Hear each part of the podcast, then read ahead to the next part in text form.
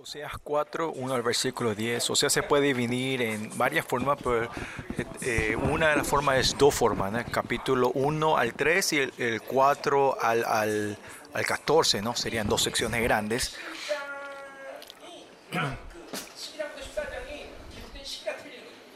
Pero podemos ver desde el capítulo 11, del cap- capítulo 4 al 11 y del 12 al 14 eh, son escritos en, en temporada diferente, ¿no?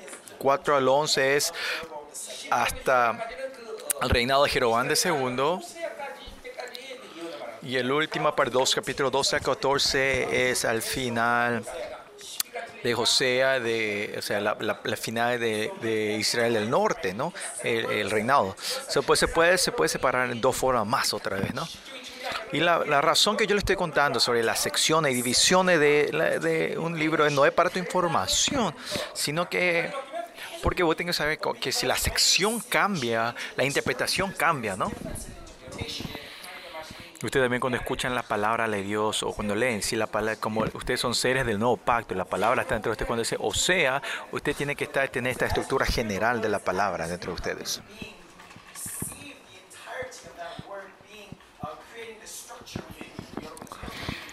porque ustedes son seres del nuevo pacto, la palabra está dentro de ustedes, ¿no? Y ustedes están siendo entrenando ahora como seres del nuevo pacto, ¿no? La iglesia de Dios es donde la verdad se tiene que moverse, no la palabra.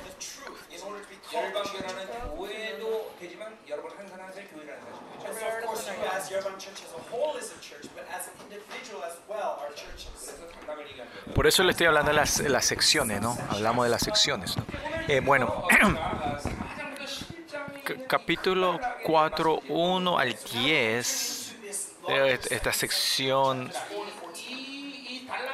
Esta sección del 4 al, al 14 estamos entrando en este hoy y está ahí la mayoría son las acusaciones hacia los líderes y al gobierno, ¿no? Perdón, perdón, eh, la idolatría, ¿no? Líderes. Y la idolatría, como vimos hasta hoy, era la sincretización de, con Baal, ¿no? La idolatría Baal. Y la segunda parte es hacia la política. ¿eh? Y hay dos secciones, dos cosas que podemos hablar de la política, ¿no? Después de que termina la- el reinado de Jeroboam el segundo, ah, hay un continuo, eh, como la guteta, eh, ¿cómo se dice?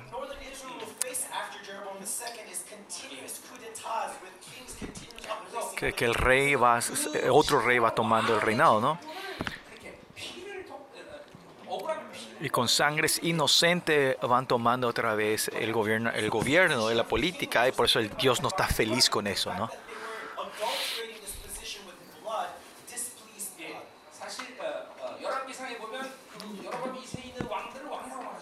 Y si ves eh, Segunda Reyes, todos los reyes que vienen de Segunda de Jeroboam no, no, no, no se le pone el título rey. Porque los reyes de Israel, el rey de Israel son los que tienen la autoridad del rey de Dios y reinar sobre, sobre la tierra, ¿no? Pero como hicieron derramar sangre inocente, él no está feliz con esos reyes, con esos líderes, ¿no? Y después podemos ver ahí la imagen de Israel que, que quiere seguir políticamente a la- las naciones alrededor. De- alguna vez Egipto, alguna Siria, alguna vez Siria. Así Israel seguía, en la política quería seguir a los países mayores, naciones grandes, ¿no? Y en vez de, de confiar en, en Dios, confiaban en el mundo, ¿no? Y sobre esto, ah, sobre estos juicios, capítulo 4 al 11, es do- eh, Dios está trayendo juicio a Israel, acusaciones a Israel. Y claro, toda esta maldad está en el punto de que están perdiendo la, la pureza de, de- la religiosidad de Yahweh y ahí está entrando el sincretismo. Eso es lo mismo que con nosotros. Si nosotros perdemos la pureza hacia Jehová, no, sí o sí vamos a caer en la corrupción nosotros. Pero lo más importante para nosotros, el, enfoque de nuestra vida, es siempre mantener una fe pura. Amar solo a Dios. Y cuando esto no funciona, cuando no está en este mundo, no tiene mucho significado. Los, demás, los demás, no tienen, no tienen, no tiene significado. Si, si, la gente, esa persona que no ama solo a Dios, si tengas mucho dinero, qué importa eso? sino amas a Dios, solo a Dios. ¿Y si te, qué pasa si tienes eh, honra y fama dentro de ti? Si no tienes a Dios, no tiene ningún significado. La única visión y propósito de nuestra vida es su Dios. ¿Qué es sincretismo? No es solo Dios, sino Dios y algo más, y algo más. Querés agregarles cosas a Dios.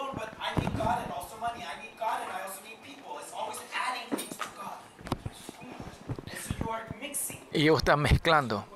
Y Dios no le gusta que mezcle las cosas. Que sí. Dios no le gusta mezcla. A Dios le gusta toda la comida coreana, pero menos eh, el bibimbap, que es el, arroz mixto.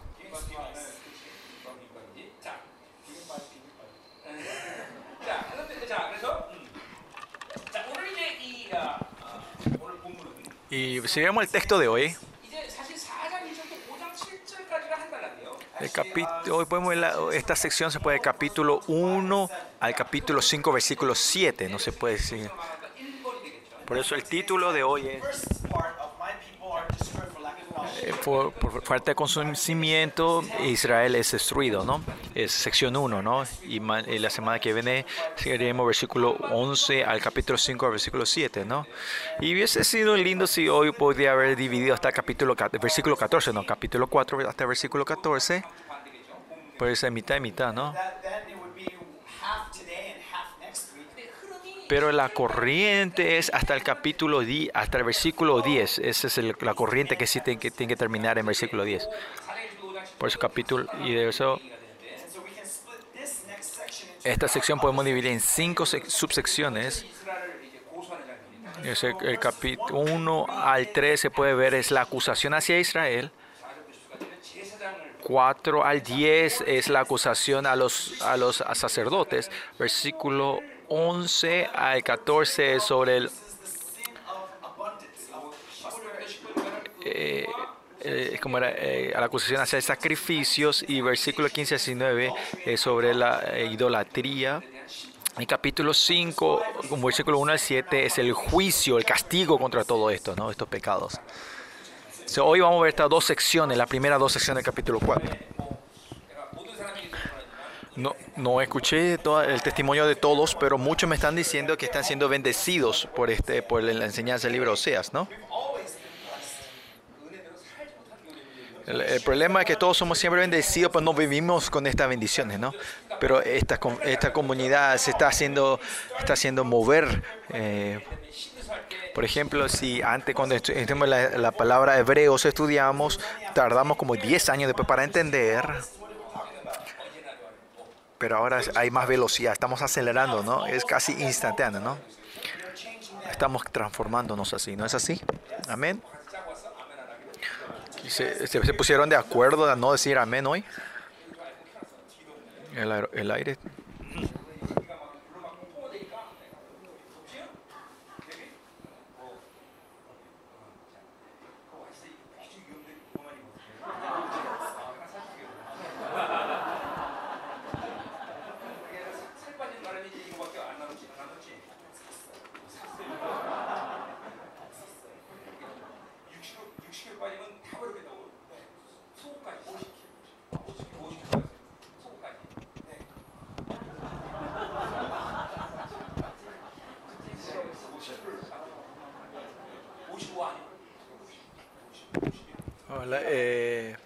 estoy traduciendo porque el pastor le está hablando al traductor diciendo que, que bajó 50, 50 kilos, ¿no? Bajó 50 kilos y toda su ropa tuvo que cambiarse y tirar, ¿no? Bueno. Bueno, vamos a entrar a la palabra otra vez. Versículo 1 al 3, vamos al versículo 1 al 3. Estamos en una imagen de un juicio, que está en un juicio, ¿no? Y es algo que estuvimos hablando eh, la semana pasada también. No solo Oseas, todos los profetas se puede decir que eh, traen las acusaciones del pecado de Israel en, en forma, en metafóricamente, con un, en un juicio.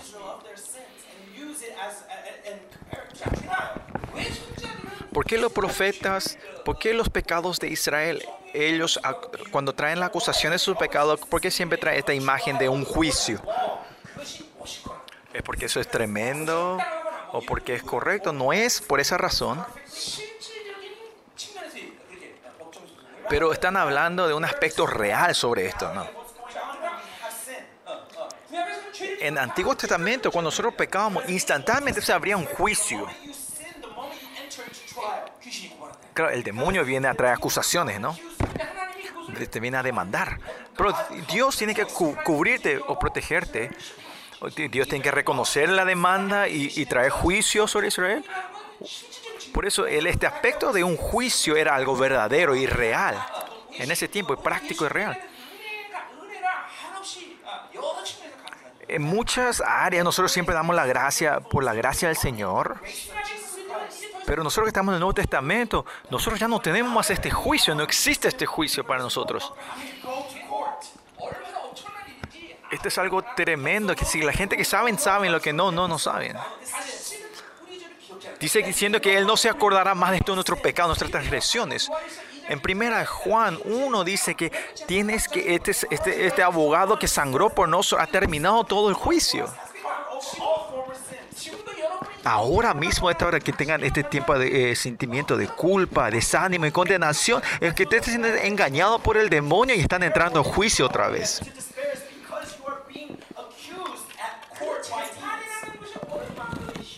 Ustedes saben que un juicio es algo muy tedioso y cansador. La gente espiritual sabe esto.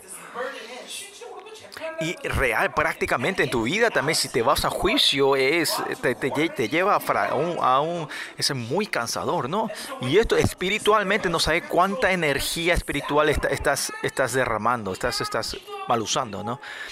Nosotros tenemos que orar al Señor, recibir la oración, orar al Señor y el Señor nos da eso. E, esa es la forma de que tenemos que vivir nuestra vida. Pero que tengamos acusaciones y condenaciones es que están destruyendo esta tremenda relación con Dios. Al final, como su propósito del enemigo es que usted no van a poder llegar a dar una palabra en oración al Señor.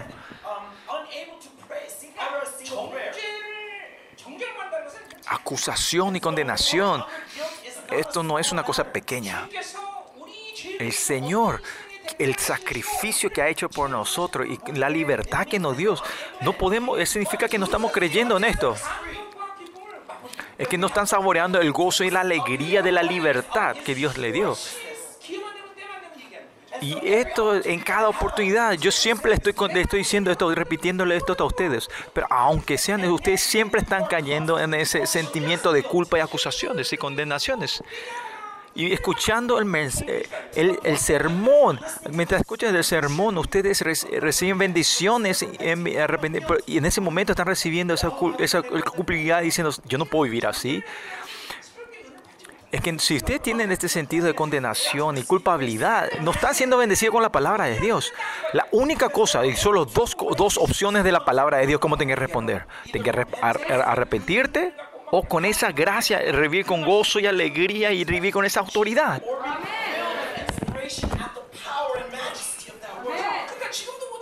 Ahora también en este momento tiene que, tiene que ser claro esta evidencia ahora mismo.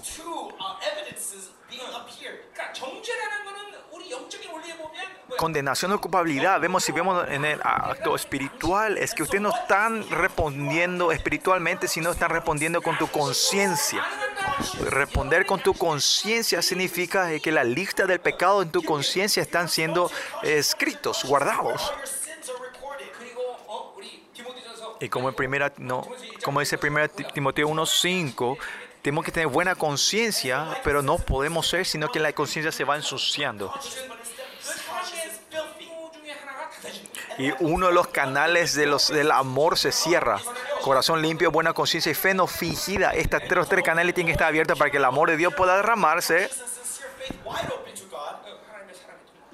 El, eh, uno de esas puertas está cerrado, ¿no? Por eso el sentido de la culpabilidad es un eh, es una estrategia impactante el enemigo hacia contra nosotros.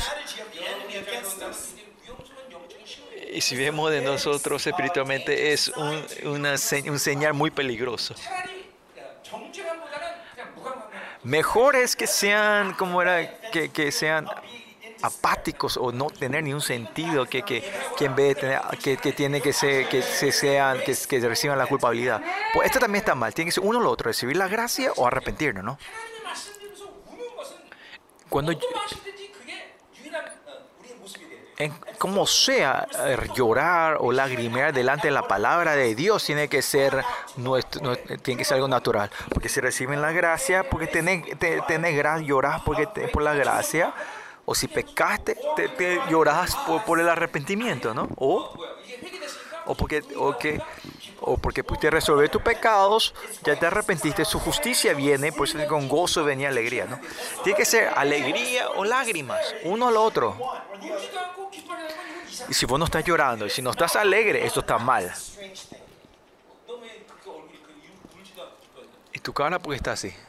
Ni llorada, ni alegre, ¿cómo? Esto, esto, es, esto está mal, ¿no? Tienes que reírte. Ah, tenés que seguir riéndote, ¿eh?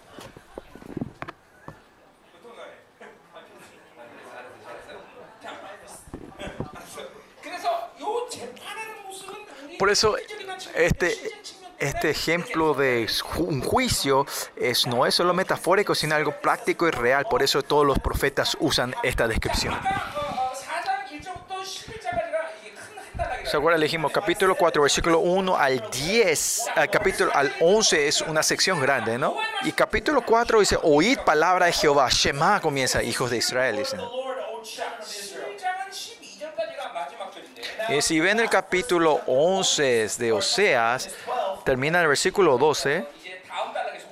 Este versículo 12 va a la segunda sec a la sección siguiente. Se puede decir que capítulo 11, versículo 11 es donde termina uh, la, esa sección, ¿no? Y dice al final, dice, dice Jehová. Termina capítulo 11, versículo 11 con diciendo, dice Jehová. Y por eso si vemos en todos los profetas, nosotros continuamente vimos que es el Shema Israel muy importante, ¿no? Que yo, yo soy Israel, si soy, Israel, la evidencia es son la gente que escuchan la palabra de Dios. Lo importante en la vida de fe, la esencia es, es escuchar la palabra de Dios escuchar no es solo con tus sentidos o con tu, de, o tu oído, sino es con tu, con tu espíritu.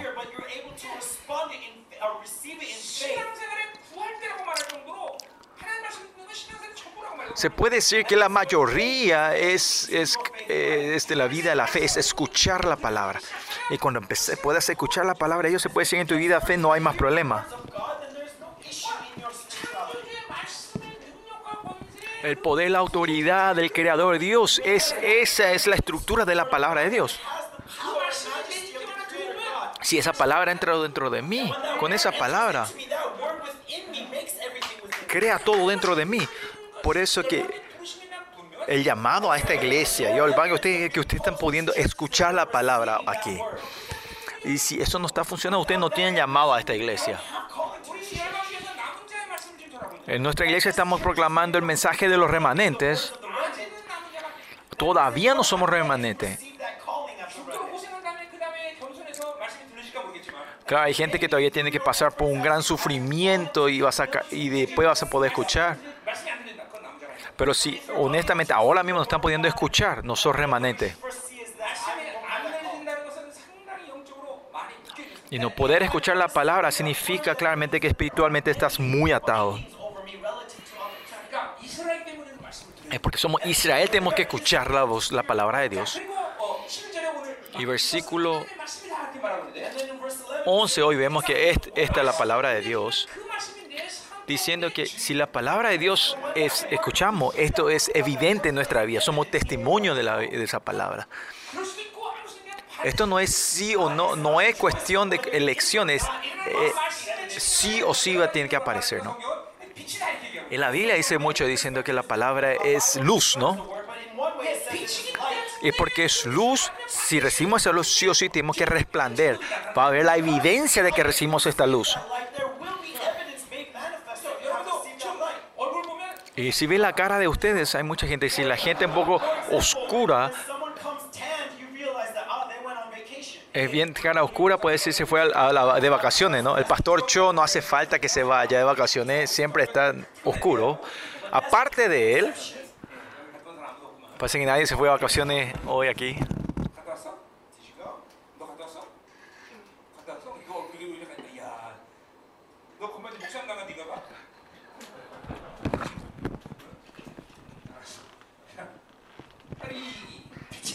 porque es luz, hay una evidencia en tu vida, ¿no? Israel tiene que escuchar la palabra de Dios y Israel tiene que manifestar esto en la vida de ellos. Que evidenciar, ¿qué quiere decir? No es que yo trate de crear algo, sino que esa palabra se va a manifestar naturalmente en tu vida. Va a haber una influencia, va a haber poder, va a haber autoridad. Sí o sí esto ocurre. Si vemos la doctrina de salvación, con fe recibimos la justicia y como justos vivimos esa vida de justo. Por eso la, vi la vida no es algo que nosotros podemos crear nosotros, sino que cuando recibimos la gracia y la palabra de Dios, esto se manifiesta en tu vida. A eso le podemos decir que tenemos, eh, eh, tenemos la salvación, nuestra vida, ¿no? Por eso acá hoy comienza a oír la palabra. Si vemos la perspectiva o sea, el sincretismo es que no puedan, que, que la palabra de Dios esté mez, está mezclado. Una de las razones que en tu vida de fe es difícil, que yo como el nuevo pacto, estoy, la palabra de Dios está dentro de mí, pero la información del mundo está mezclada entre nosotros. Por eso todas las cosas tenemos que reaccionar en la verdad, pero la información del mundo está junto dentro de nosotros. Cuando no hay gracia, eh, nosotros respondemos en la información del mundo, diciendo, el dinero es mejor. Porque tenemos esa información dentro de nosotros. Si alguien se enoja, decimos, a esa persona me odia. Pues porque elegimos las, las, las informaciones del mundo, reaccionamos a eso. Y eso es el sincretismo. Estamos mezclados. El sincretismo no es un estado, sino, con, eh, sino es la forma del estado del espíritu y vos vivís con eso.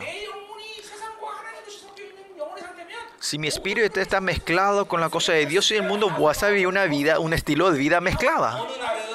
Un día vas a vivir de Dios, un día vas a vivir del mundo. Así continuamente tu, tu, tu enfoque va a estar eh, borroso. Y cuando llegue a un punto, en ese estado mezclado, si estás totalmente encarnado dentro de ti, viviendo, del, amando al mundo, vas a pensar que estás amando a Dios. Por ejemplo, es así aunque vos tengas una ganancia ilegal, y, no, siempre y cuando den mi, mi, diezmo, Dios va a estar feliz. Y la gente piensa pensar que eso es lo que Dios quiere, ¿no? Que Dios va a estar feliz con él. Ese es el sincretismo. Importante no es el qué estilo de vida voy a elegir, sino que, mi vida, mi ser tiene que ser mi, mi es, que tengo que vivir solo de Dios.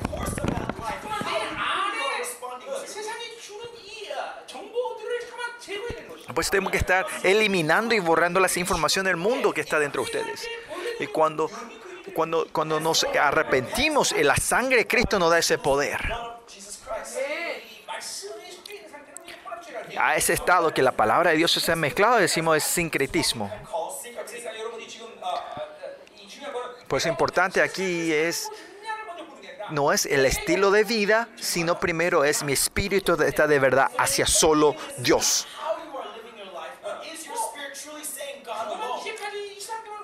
Y los pasados 23 años en nuestra iglesia Yolván fuimos declarando esto, todos los detalles, los pasados en nuestra iglesia, en los pasados 23 años, ¿no? Y si todavía, todavía hay confusión de, sobre esto, que ustedes no están pudiendo escuchando la palabra de Dios. Solo Dios, solo Dios, solo Dios.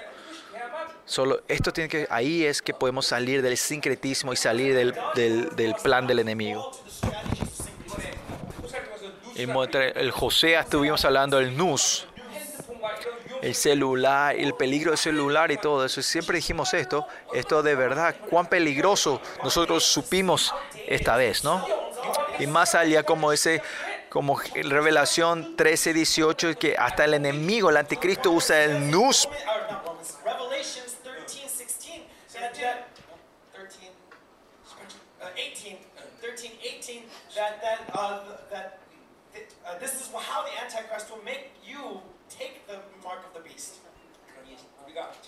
Y por eso es que nosotros mirar continuamente al mundo es cuán peligroso esto es. Entre nuestros jóvenes hay gentes que están dejándolos, están dejando esos celulares eh, inteligentes y están usando los, eh, eh, están usando los celulares viejos, ¿no?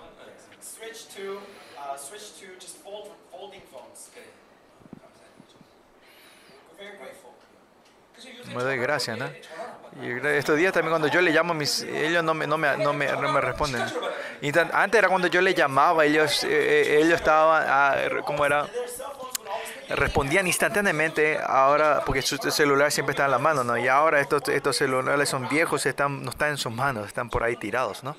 No solo los jóvenes, pero también ustedes, a ustedes señores adultos también, le quiero desafiar que si que no pueden cuidar esos celulares, dejen y cambien por celulares viejos, ¿no? Eh, celulares eh, fold, ¿cómo se dice? Eso? El startup, tipo startup viejo, ¿no? Eh, tu OG, ¿no? Vos también, hermano, deja ese celular, si podés. Él dejó su celular, computadora y todo. Vos también cambia, cambia el teléfono viejo, ¿no? Que solo tenga, pueda tener, eh, como era, poder llamar y recibir llamadas, ¿no?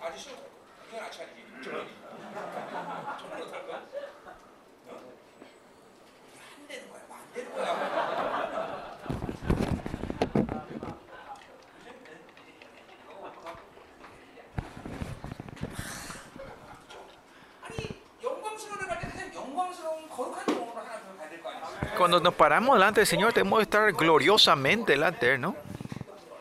Usted tiene que saber cuánto este celular es un- el arma del enemigo. Ah, ¿Cómo era? Steve Jobs, ¿no? Este, ¿qué, es, qué es el Apple? ¿no? Es, es, es el, el logo es que como, como Adán comió el fruto de la verdad, ¿no? Eh, eh, el conocimiento del bien y el mal, ¿no? Esa, esa es la imagen, ¿no? Bueno, lo que sí, sigamos. ¿Qué más dice ahí? El versículo 1 dice, hijos de Israel, porque Jehová contiende con los moradores de la tierra, dice.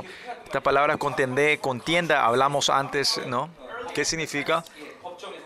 Eh, se habla sobre las acusaciones en un, en un, en un juicio, ¿no? Pero acá dice, contiende contra los moradores de la tierra, dice. Y esto se refiere a los israelitas, ¿no? ¿Y por qué dice esta tierra, de la tierra? Pues porque está con el versículo 3, ¿no? Porque enlutará la tierra, por, la culpa de Israel la tierra será maldecida, ¿no? Y la misma razón era que los israelitas entraron a Canaán. Eh, porque los, Canaán, la gente de Canaán habían ensuciado la tierra, Dios trae a Israel. Y, y habla porque Israel están, está corruptos, son el turno de ellos de salir de la tierra, ¿no? Porque la tierra es de la gente santa. Pues, y ahí está la razón por qué el reino milenio sí o sí tiene que venir. Porque el reino milenio es cuando los, es el tiempo que los sacerdotes reales, santos, gente santos, van a estar reinando esta tierra puesto en la iglesia. Si no es santo, no hay nada de ganancia, son todo pérdida. Si no es santa, si perdemos la santidad en la iglesia, perdemos todo. Igual así usted, escuchando esto, no van a poner la vida por la santidad. Eh, ¿Y por qué el Señor tomó, murió en la cruz por nosotros? ¿Por qué sufrió todo? Eh, ¿Por qué? Porque el nombre en sí ella no dio, porque yo soy santo, tú eres santo y para darnos el nombre, que yo pueda vivir responsable de esa santidad, su Hijo vino a morir por nosotros. Por eso tenemos que dejar todo atrás y esa santidad que Dios nos ha dado es, lo, es todo para nosotros. ¿Por qué tenemos que ser santos? Porque Él es santo. Y para encontrarnos con Él, Él nos creó a nosotros para tener relación con Él. Y si no somos santos, no podemos tener comunión, relación con Él. Por eso no es una exageración que, que si resumimos que los hijos de Dios es santidad. Si no pueden creer en esta frase, tienen que arrepentirse tremendamente ustedes.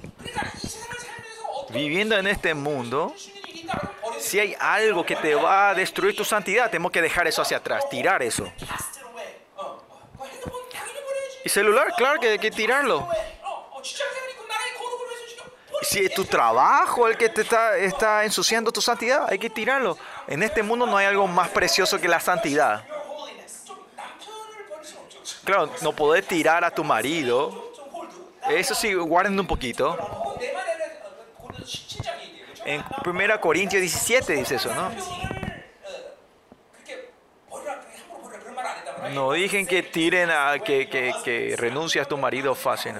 Aparte de tu marido, todo tienen que tirarlo afuera, ¿no? A la esposa también, ¿no? A la mujer tampoco no hay que tirarla así nomás, ¿no?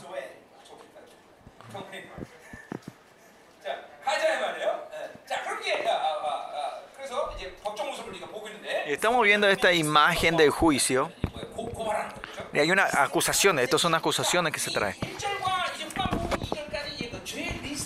Y versículo 1 hasta la segunda parte del versículo 2 vemos entonces la lista del pecado.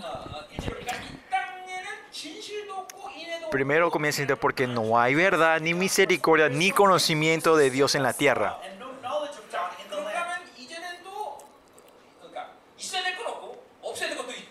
O sea, acá podemos ver lo que, lo que necesita no está y lo que tiene que estar no está.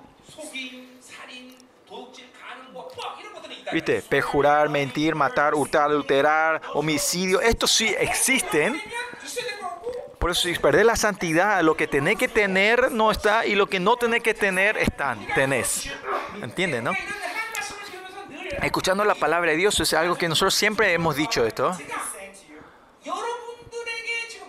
A ustedes, por ejemplo, si ustedes tienen temperamento, ira, no es algo que Dios le dio a ustedes. Cuando Dios les creó a ustedes, eso no es el ingrediente original de Dios. Pues siempre tener que estar reconociendo que tenemos dejar esto atrás, tirar estos. Usted no tiene que decir, ay, yo siempre fui así nervioso y tengo mucha ira. No, Dios no te creó así. Sino que son semillas del enemigo. Y porque no tener la santidad, empezar a recibir las cosas que no son de Dios. Y por eso que las, que las cosas que no son de lo que Dios te dio, tenemos que poner todo nuestro esfuerzo de, dejar esto atrás, tirar esto. Y esas cosas nunca no va a poder traer felicidad a tu vida. Solo cuando vivimos de lo que Dios nos dio tenemos felicidad. Y cuando vivimos de lo que Dios nos dio, hay beneficio en nuestra vida. Pero si son las cosas que Dios no te dio, ese, esa cosa va a traer destrucción a tu vida. El dinero que no te dio, por ese dinero vas a fracasar. Esa persona que no te dio, por esa persona vas a fracasar.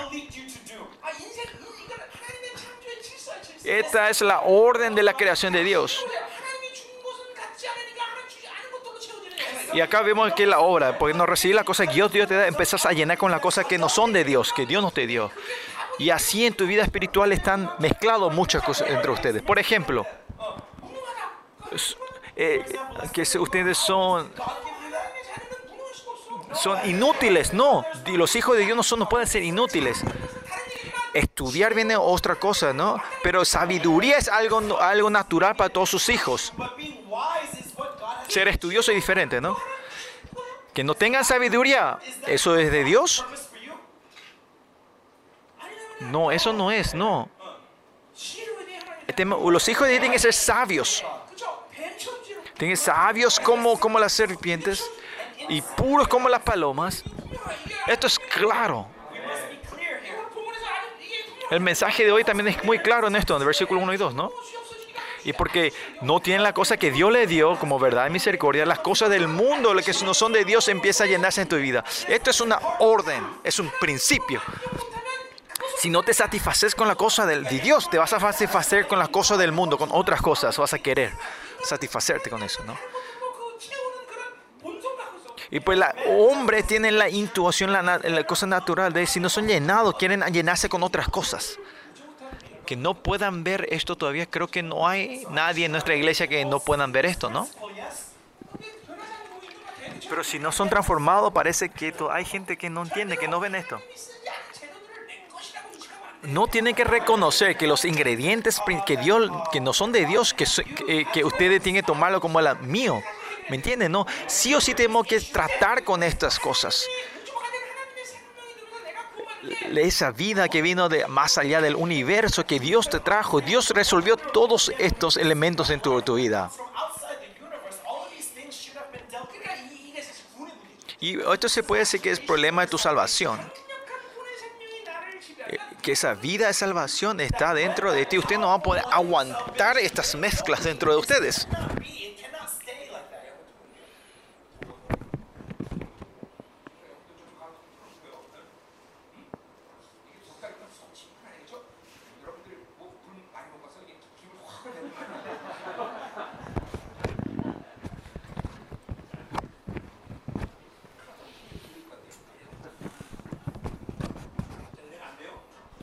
están siendo bendecidos? ¿Por qué no dicen amén?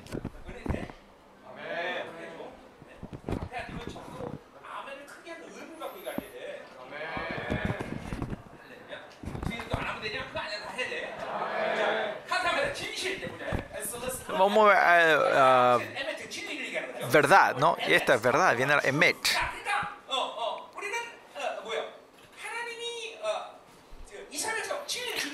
los, eh, Israel son la gente que tenemos la palabra de la verdad de Dios. Tener o no tener la verdad de Dios eh, define la vida completamente.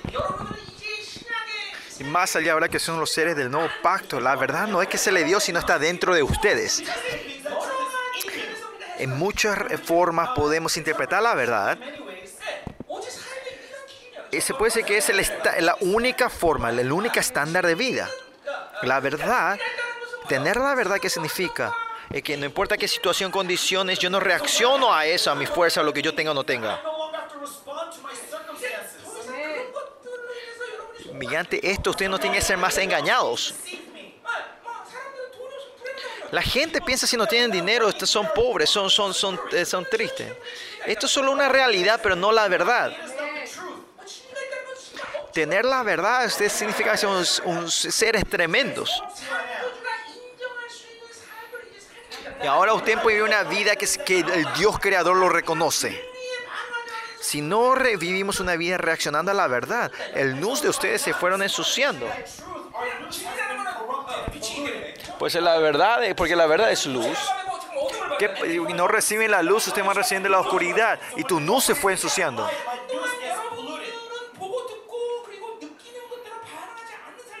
Pues es importante que ustedes no vivan reaccionando a lo que ven, escuchan, lo que huelen o lo que sienten. Y esto es algo que yo enseñé en la, bienaventuranza, ¿no? Es,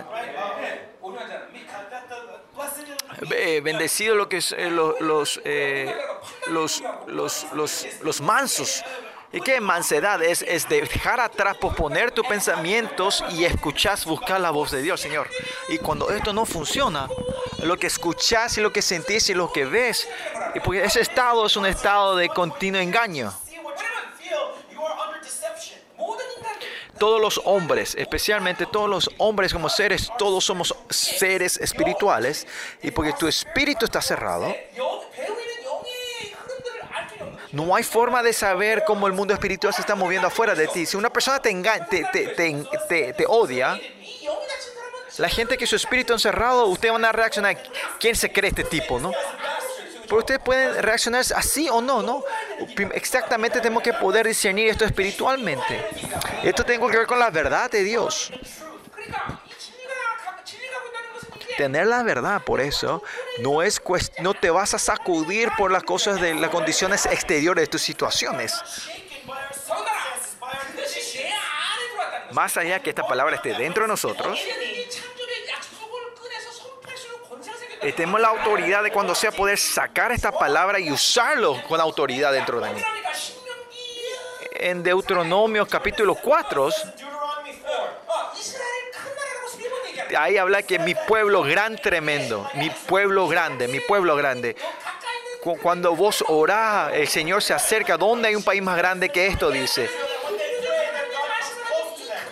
¿Y dónde hay una nación más grande que la tuya como tiene la palabra de Dios?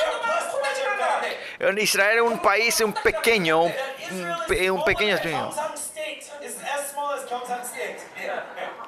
¿cómo le está? Pero, pero Dios le dice que es una nación grande.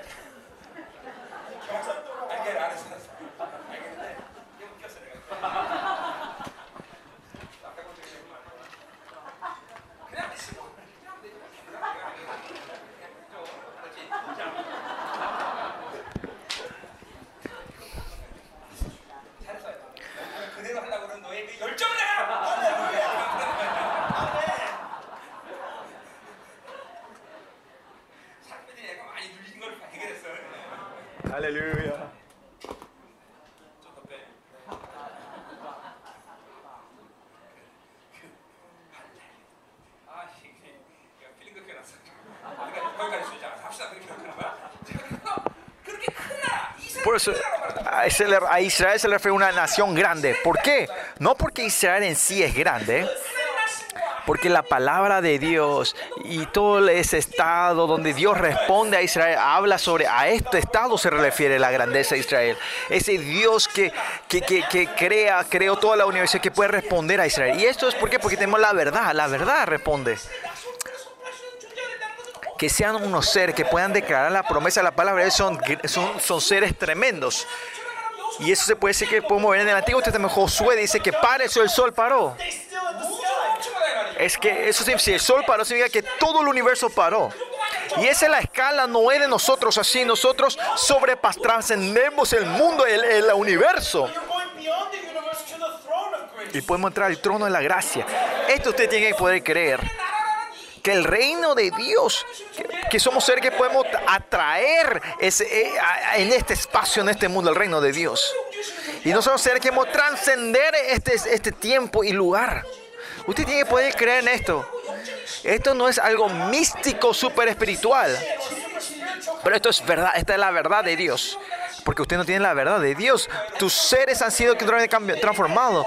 En la, en la perspectiva de la carne, eh, perdón, desde la perspectiva de Israel, que esta palabra entró dentro de ustedes, ellos no pueden entender que el Espíritu de Dios esté dentro, dentro de nosotros. Estos israelitas no pueden entender, los judíos no entienden esto.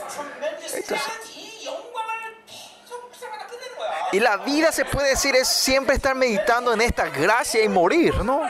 Que la, la, palabra glorioso está dentro de mí. Que el Espíritu de Dios está dentro de mí. Esto es algo tremendo. Y segundo dice, ni misericordia.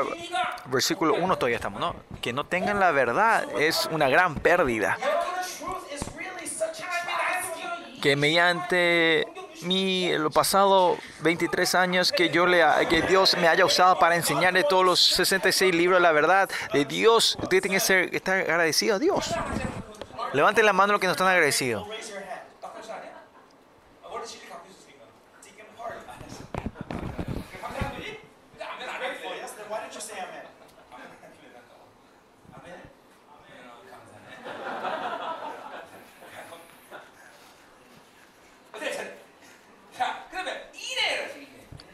Eh, Después dice misericordia, dice misericordia.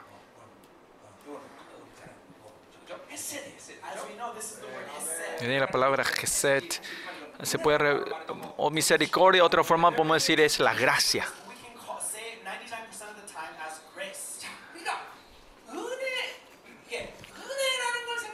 Cuando pensamos en la gracia, mucha la gente piensa así. Es, hace, vamos a hacer así, así nomás, o, o cubrirla. Eh. Es porque la gracia, vamos así nomás. Ay, tapa esto, vamos. Pero, si ven la Biblia, especialmente los apóstoles, especialmente Pablo, eh, si ven Gálatas 5, este apóstol Pablo dice cuando dice gracias, su, su, eh, su como era, eh, respuesta a eso es una presión. Eh, como se puede decir que sin esta gracia yo no puedo vivir, si yo no puedo ser separado de esta gracia. El sentido en sí es diferente a lo nuestro con él. Es, es como una obsesión, digamos. En Marcos 4 dice, si hoy no recibís la gracia, vas a perder hasta la gracia que retenías. Los autores de la Biblia, si cuando hablan la gracia, no, no, no lo reciben a medias. Porque eso sí, yo siempre digo esto, ¿no? Porque si no hay gracia es imposible vivir de Dios, con Dios o de Dios. Que seamos hijos de Dios no es una vida humanística.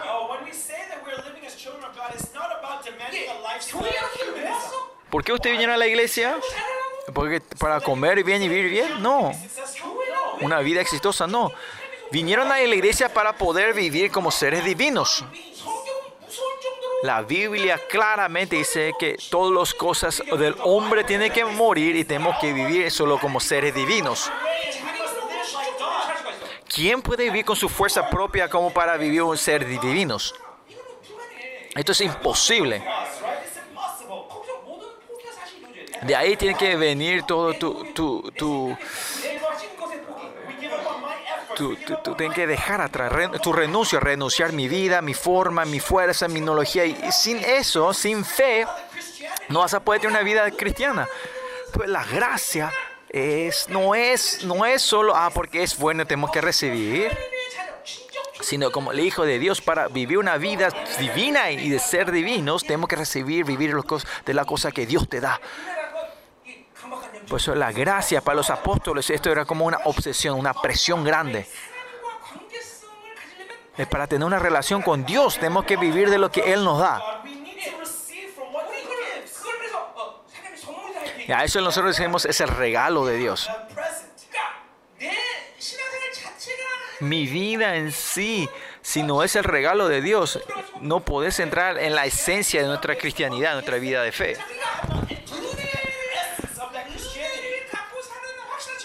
¿Cuál es la evidencia clara que está viviendo la gracia de Dios? Es una persona que no puede vivir con tu fuerza. Vos tenés que dejar estas toallas para recibir, agarrarme esta botella. Por eso tenemos que dejarnos a nosotros. Lo mismo es la oración. Pide todo lo que quieras y yo te lo daré, dice el Señor. No- no, eh, estamos basados 100% en respuesta de Dios. Es porque yo, eh, porque yo oré, él, él responde, no, es que él me está dando, Él te quiere dar, Él te da. Pero ¿por qué aunque Él te da no funciona? Porque en tus manos estás aferrándote de muchas otras cosas. Cuando decimos la gracia, este, eh, no puede estar tus tu posibilidades, no puede existir posibilidades mías.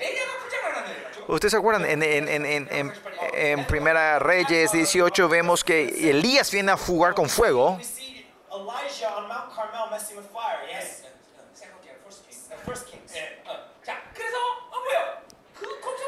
Y si vemos ahí el 12 eh, balde de agua en, en, en, en los fuegos, ¿no? Eh, ahora están a punto de jugar con fuego pero ¿por qué se va a derramar agua sobre estas ramas? Porque Él hace desaparecer toda posibilidad mía. La gente que viene en la gracia de Dios, es, esta es la vida de ellos. ¿Por, qué nuestra oración es tan fingida? Eh, eh, es, no, eh, pero no fingida, porque esta oración es, nuestra oración es tan impotente, porque hacemos todo con nuestras fuerzas y cuando no funciona, ahí venimos a orar, ¿no? Pero tenemos que ser como David, confiar en él. Si David oraba y Dios no le hacía, él iba a morir, no, no sé. Y, ahí, y por eso David, y Dios siempre tenía temor a la oración de David.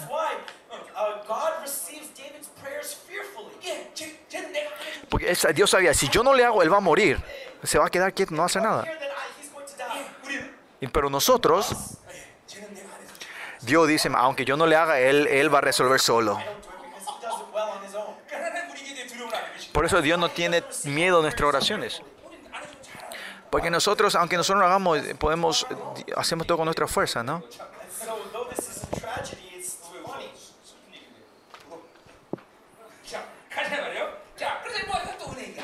Y esta es la gracia, ¿no? Bueno. ¿Qué más dice? Esto es lo que vimos eh, la semana pasada. Seguimos del capítulo 2, 2.19, 2.20 dice.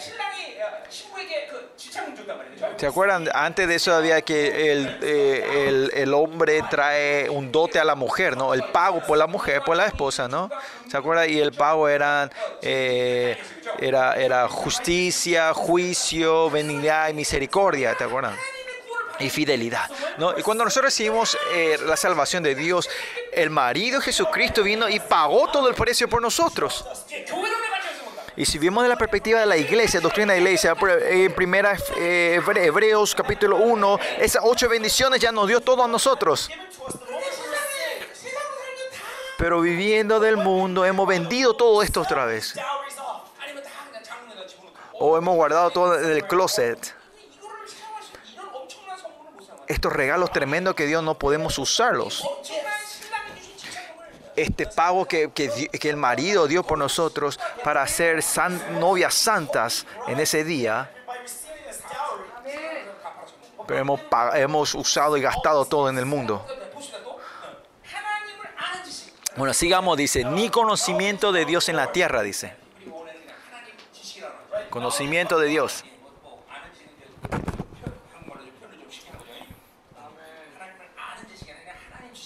Conocimiento de Dios.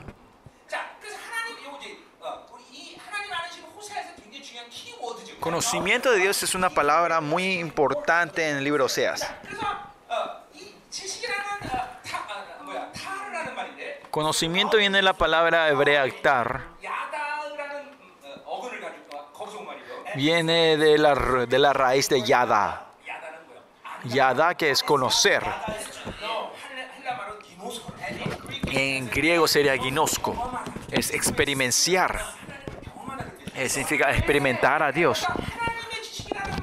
El conocimiento de Dios no es un conocimiento con la cabeza, sino es un experimentar a Dios. Y esto es algo que yo expliqué, hablé cuando veíamos el libro Proverbios. Cuando tenemos, eh, cuando viene la sabiduría, tenemos conocimiento y tenemos, eh, eh como era, eh, control propio, ¿no? Cuando viene la sabiduría de Dios, con esta sabiduría sabemos y experimentamos a Dios.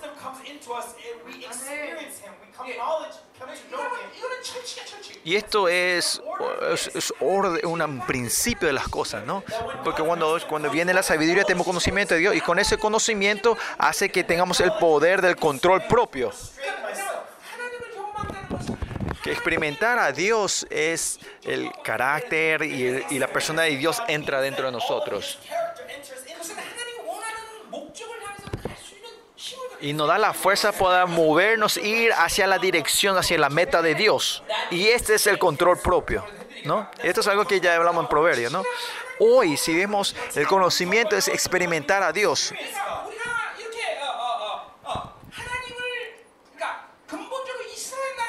Israel, esencialmente, sea como sea, siempre tiene que estar experimentando a Dios.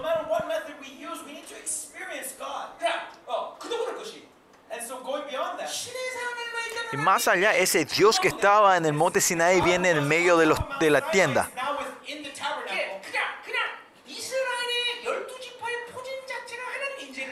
Que, que, la posición de las 12 tribus de Israel en sí representa la presencia del Señor. Más allá, aunque pecan, se pueden encontrar con Dios. Porque están dando el, sacrificio de paz. En, cual, como sea, ellos pueden estar continuamente experimentando a Dios. En Nuevo Testamento, ¿nosotros qué somos? Dios está dentro de ustedes. El milagro es que ustedes no se puedan encontrar con Dios en tu vida. El milagro es que no haya milagro en tu vida. Que no se manifieste poder y autoridad es un milagro. En esta iglesia, ¿cuántas veces han visto el milagro, el poder y la autoridad de Dios? Y no es algo especial nuestra iglesia, sino que la esencia de la iglesia de Dios. Hoy también va a comenzar, va a haber algo, ¿no? Va, algo va a acontecer hoy también que el Espíritu de Dios está dentro de mí y no experimentar a Dios. Y eso es una, una vida milagrosa que estás viviendo de tu pensamiento. Es porque vivís tu pensamiento, vivís del mundo. Y es por eso no te puedes encontrar con Dios. Hoy, esta mañana también yo me encontré con Dios. Continuamente del nuevo ser yo me estoy encontrando con Dios, ¿no? quiere decir otra forma, grandemente están viviendo del viejo hombre ustedes. Esto tiene que ser claro dentro de ustedes. De encontrarnos con Dios no es algo especial para gente especiales en este mundo. Eso es un mal entendimiento. A esa gente tiene que irse a la iglesia católica, ¿no? Porque la iglesia católica piensa así, ¿no? Si hay tres milagros en tu vida, se le reconoce como santos. Entonces todos los miembros de la iglesia, ustedes son santos. ¿No es así?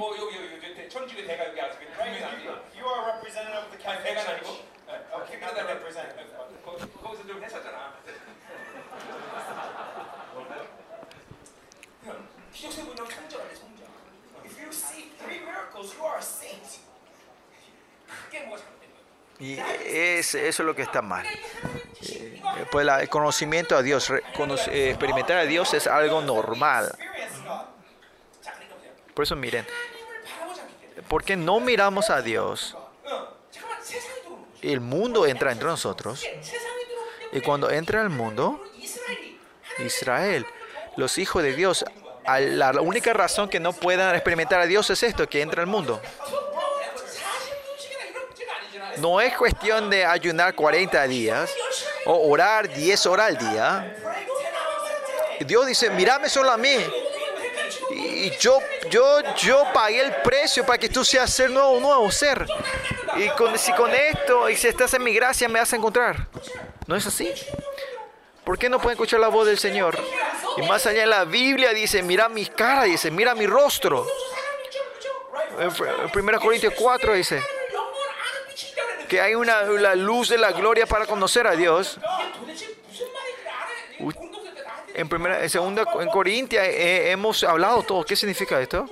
Que con nuestros ojos físicos no podemos ver la luz de los arcángeles. Dice, si ves a ellos, tus ojos se van a cegar. Pero más allá, mirar la luz del rostro de Jesús. Y ese es el poder, la fe que Dios nos dio a nosotros. No, y este el poder, la verdad que Dios le dio es esto. Usted tiene que creer en esto. ¿No creen?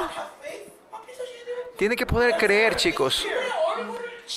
Que ahora mismo también podemos pararnos de, en su rostro, cara a cara, ver, aunque no sea clara, pero cuando venga el reino milenio vamos a estar de verdad, el rostro, cara a cara en ese tiempo.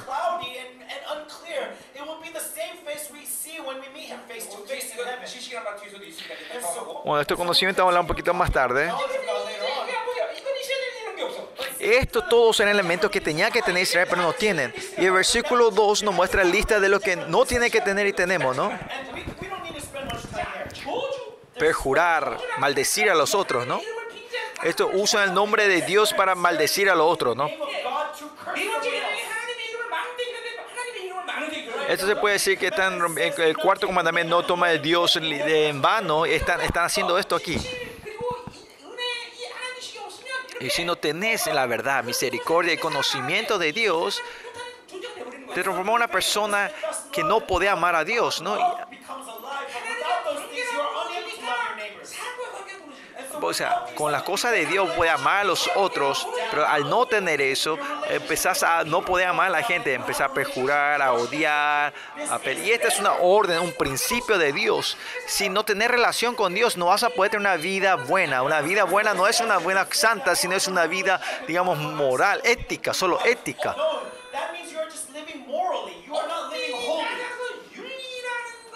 Una vida ética o moral, si vemos esto en principio. Yo pienso que esto es un pecado.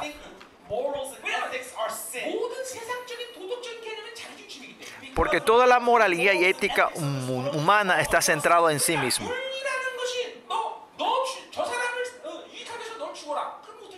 Pues la moralidad, si dice, vos tenés que morir para vencer a los otros, esa moralidad no va a poder hacer eso, ¿no?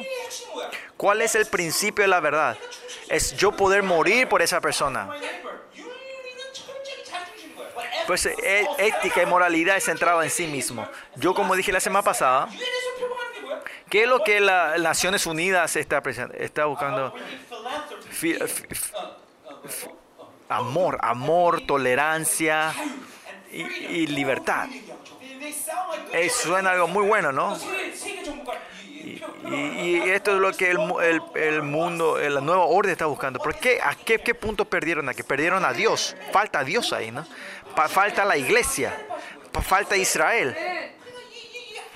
Y esto es maldad, esto es centrado en sí mismo.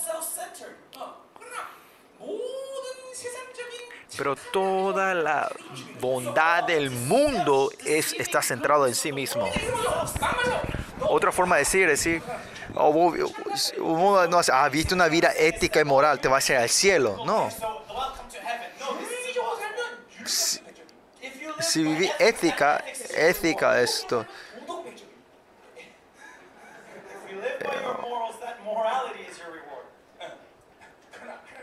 Pero en el reino tiene nada que ver con el reino de Dios. El reino de Dios es poder morir por los otros. Que nuestra iglesia ahora está yendo al clímax del amor. Significa que vos vas ser la iglesia para la persona que está al lado tuyo. ¿Y qué quiere decir ser la iglesia? Que vos te preparás para morir por ese hermano o hermana que está al lado tuyo. Y este dibujo se está dibujando en la iglesia ahora.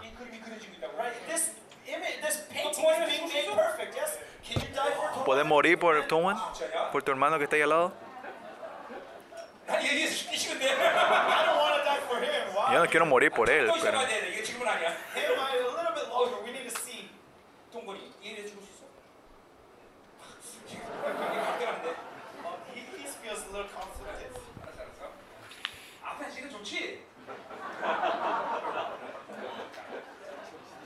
够戳的，各位。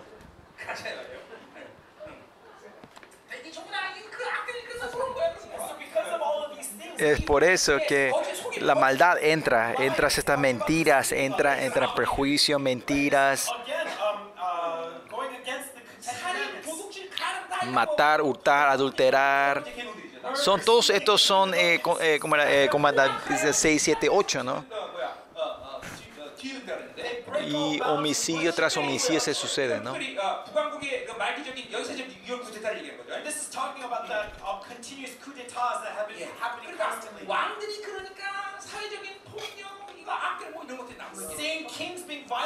Y, y ves, este homicidio tras homicidio se refiere a los que los reyes van haciendo cuteta y van matando unos a los otros, ¿no? Y como siempre le digo, el, el centro de toda la maldad está en el centrados en ti mismo, ¿no? El egocentrismo, ¿no? Y la Biblia dice, el que vive centrado en sí mismo, eso es maldad en toda el resultado de la maldad viene, viene, comienza de tus, del ego, egocentrismo. Y si no vivís de Dios, viví de ti mismo, ¿no? Versículo 3 veamos el juicio. Por lo cual se enlutará la tierra y se exterminará todo morador de ella con las bestias del campo y las, del, cielo y aún los peces del mar morirán. ¿Qué, la, significa? El resultado es que la tierra se, entristece, la, tierra empieza a, quejarse, ¿no? A, a, gemir, ¿no? Eso vimos en el capítulo 1, ¿no?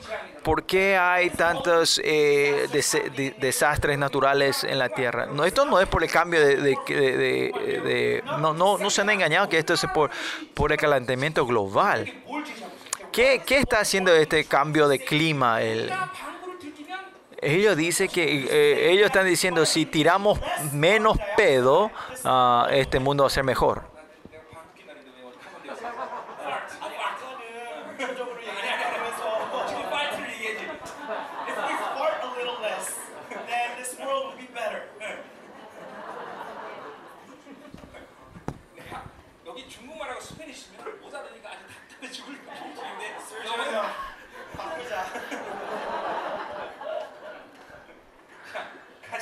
O sigamos. Eh, el calentamiento es, o eh, eso que hable sobre la potencia humana, esto es muy peligroso.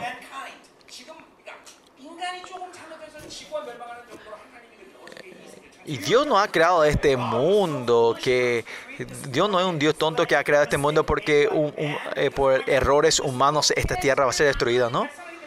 No es porque hay muchos gases carbon, Carbon dióxido, sino que esto no es del interno, sino es por la cosa exterior de esta tierra. Por otra ejemplo, ¿sí? que es el juicio de Dios. Esto es un juicio de Dios. Estos desastres naturales, eh, naturales va a ser más fuerte. En Inglaterra, en, en eh, eh, como la, eh, vemos estas lluvias torrenciales que caen en China, en Alemania, que nunca vimos estos calor que nunca habíamos tenido. Y, los terremotos, ahora que no es que va a destruir solo una ciudad, dentro de muy poco van a ver. Por ejemplo, ¿no? un terremoto que puede que todo un estado de California se, sea, se haya destruido. ¿no? Hay una hermana que viene de California, ¿no?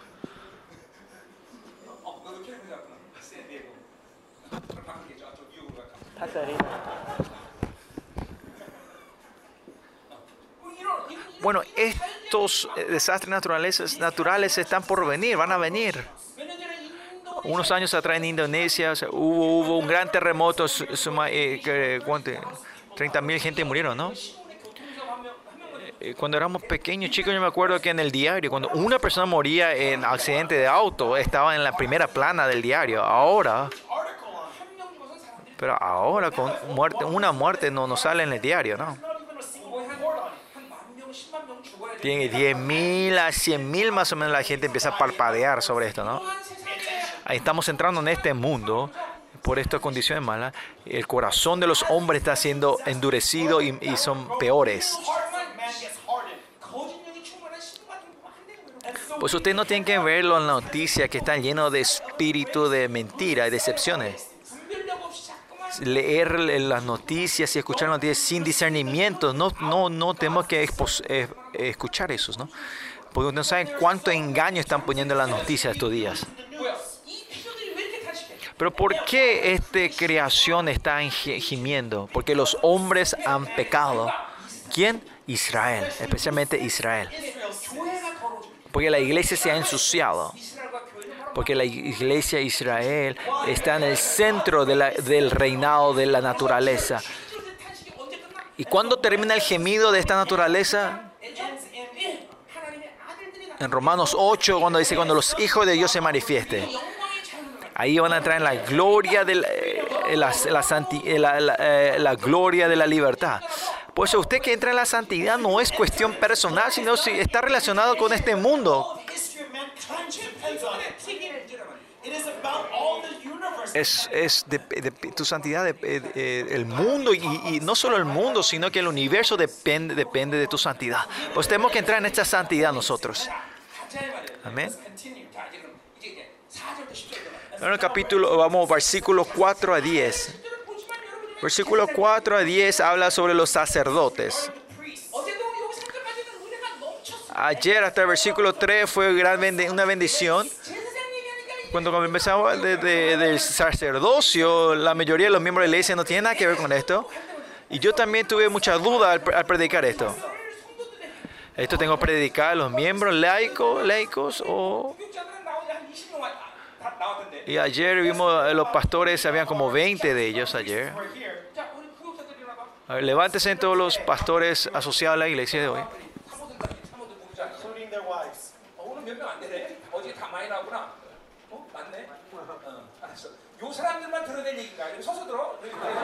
Y el mensaje del versículo 4 y 10 es para ustedes, así que escuchen parados, ¿no? Bueno, siéntense, vamos a ver que se sienten.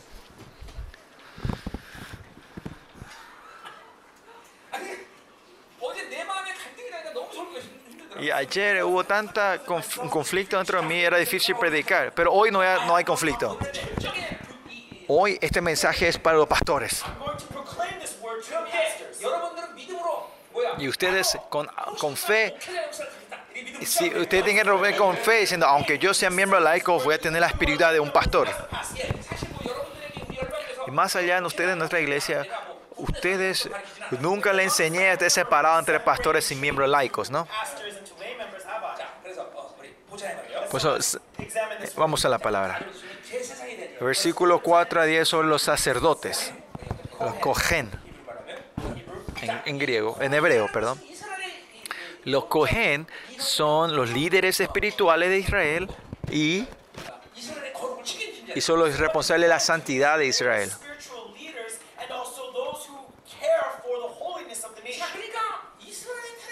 Por eso en la corrupción de Israel, el núcleo están los sacerdotes. El centro de está eh, en el centro está y eh, la, iglesia son, ensuciadas, corrompidas, es, por el fracaso de los pastores. ¿Por qué? Porque por esa espiritualidad corrupta, los miembros de la iglesia van a seguir esa corriente. Como dice la profecía Joel, esos, pastores que no tienen la palabra, esos pastores que no tienen la palabra están matando y ensuciando la iglesia. Como Isaías 24, 20, 24 dice, en estos, eh, va a aparecer estas iglesias impotentes en los últimos días. Esas iglesias que van a tener hijos o como hijos que no tienen vida, sino como aire, ¿no? ¿Por qué estas iglesias aparecen? Porque el punto es, o sea, porque esos son, son los, esos pastores. Por eso hoy la corrupción de los sacerdotes son la esencia, el núcleo de Israel y de las naciones y de las iglesias. La corrupción de los pastores está relacionado directamente con la corrupción de la iglesia. Hoy mie- miembros escuchan la palabra de Dios y hoy vamos a decir por qué los pastores, estos sacerdotes, caen en la corrupción. Y vamos a hablar por qué los sacerdotes son tan, muy, tan importantes. ¿Por qué este lugar del sacerdocio de los pastores es tan difícil? Y ustedes escuchando este mensaje hoy, ah, ustedes tienen que saber, ah, eh, pa los pastores son muy importantes. Y cuando terminemos hoy, vamos a orar. Tenemos que orar como los pastores del misterio Zoe. Eh. Tienen que orar por las iglesias de Corea. Así es importante la oración de ustedes. Yo no estoy diciendo esto para que ustedes critiquen y ju traigan juicio a pastores, sino que la llave de nuestra espiritualidad está en los pastores. Que si yo me caigo en la corrupción, ustedes están terminados. Y especialmente, ustedes son casi absolutos hacia mí, ¿no? Claro, hay gente que no son todos así. Así como el dictador Kim Il-sung, ustedes están preparando mi cumpleaños.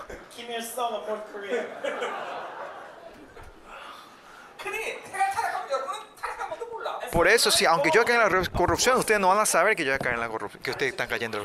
Por eso ustedes tienen que interceder mucho por mí. Hay gente, claro, hay miembros que, te, que, están orando por mí, ayunando por mí. Que no sea solo no por mí, sino esto es algo por ustedes. Que la corrupción de los pastores es muy, muy serio, ¿no? La corrupción de una persona, de un miembro, la corrupción de una persona no es, no es tan impactante. Pero si yo caigo en la corrupción, esto no es solo problema de mi iglesia, nuestra iglesia sino se está con, con, todo el misterio soy que está relacionado alrededor del mundo. ¿no? Y esto es algo muy importante, muy, muy serio. ¿no? Que oren por mí. Usted no tenga que parar de orar por mí. Mi pastor no va a caer en la corrupción. No puede ser, no es nada absoluto. Las cosas del hombre no saben, ¿no? Siempre tenemos que ser humildes. Y gracias a Dios hasta hoy con que, que yo me pueda subir aquí con temores, que todavía estoy en buen estado todavía. Sigamos. Versículo 4.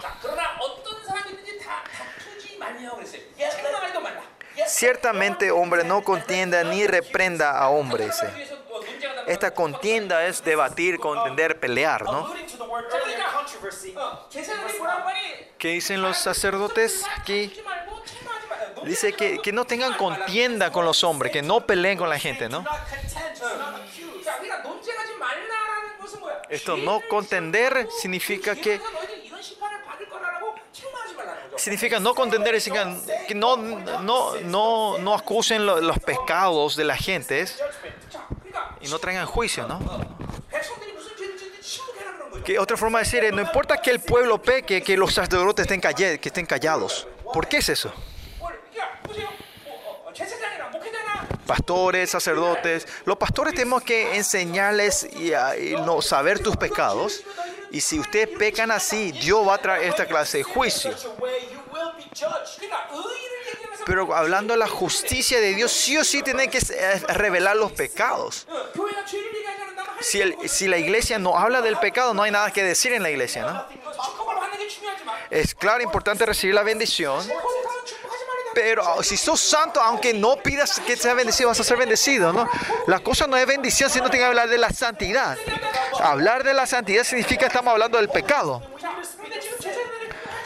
Pero acá la gente está diciendo, no hables de esto, que se callen. ¿Por qué es eso? Y veamos por qué. Ciertamente hombre no contienda ni reprenda a hombre, porque tu pueblo es como los que resisten al sacerdote, ¿no? Si vemos, eh, como dice la, la palabra en sí, el pueblo se están resistiendo a los sacerdotes o están en contienda con los sacerdotes. ¿Qué significa eso? Otro ejemplo, si el pastor dice, ah, orá, ¿qué dicen los miembros de la iglesia? Vos anda ahora, vos primero. Eso es lo que está diciendo la palabra. En hebreo, si ves la lógica, está un poquito más confusa. Pero si vemos la corriente general, ¿a qué se refiere esto? Es esto. De otra forma de decir, el sacerdote o el pueblo son los mismos, están en el mismo nivel. Más tarde muestra esto también. Versículo 9 dice, eh, el pueblo como el sacerdote, será el pueblo como el sacerdote, ¿no? En hebreos eh, podemos decir, o sea, que los sacerdotes y el pueblo han caído en el sincretismo. Es así. En eh, nuestra forma de, ¿por qué vos no, ¿para qué predicas, pastor? O sea, quédate callado, en silencio. ¿Para qué, ¿Por qué apuntar a nuestro pecado? Hace vos primero las cosas bien. Eh, otra forma es el eh, que está diciendo, están resistiendo su autoridad de prédicas que tienen los pastores, los líderes, ¿no? que hayan perdido la autoridad de la prédica como, como siervo de Dios, son, son seres muertos. ¿Eh? Es pastor, anda, anda, morite. No. Como, como siervo de Dios, un eh, eh ministerio importante es, es, es, predicar la palabra. Esto vamos a ver un poquito más en detalle. Primero, ¿Qué es predicar la palabra de Dios? Y ahorita hablamos de la verdad hace rato. Se puede hablar de muchas cosas. En Malaquías 2, 6, dice que he puesto mi palabra en tus labios. Se acuerdan, cuando hablamos Malaquías hablamos de esto. Es cuando la boca del siervo de Dios se abre, la, boca de Jehová se abre. Y que se dice en Jeremías Jeremiah 1.9. Dice que Dios tiene la autoridad de, de, de, destruir, obstruir y crear y de nuevo, ¿no? En la palabra de Dios. La palabra que Dios, su siervo de Dios, tiene la autoridad del principio de reinar sobre toda la creación. La ve también ah, en Amos 3.7 sin revelar sus secretos a sus, sus, profetas, Dios no, va, no hace la obra.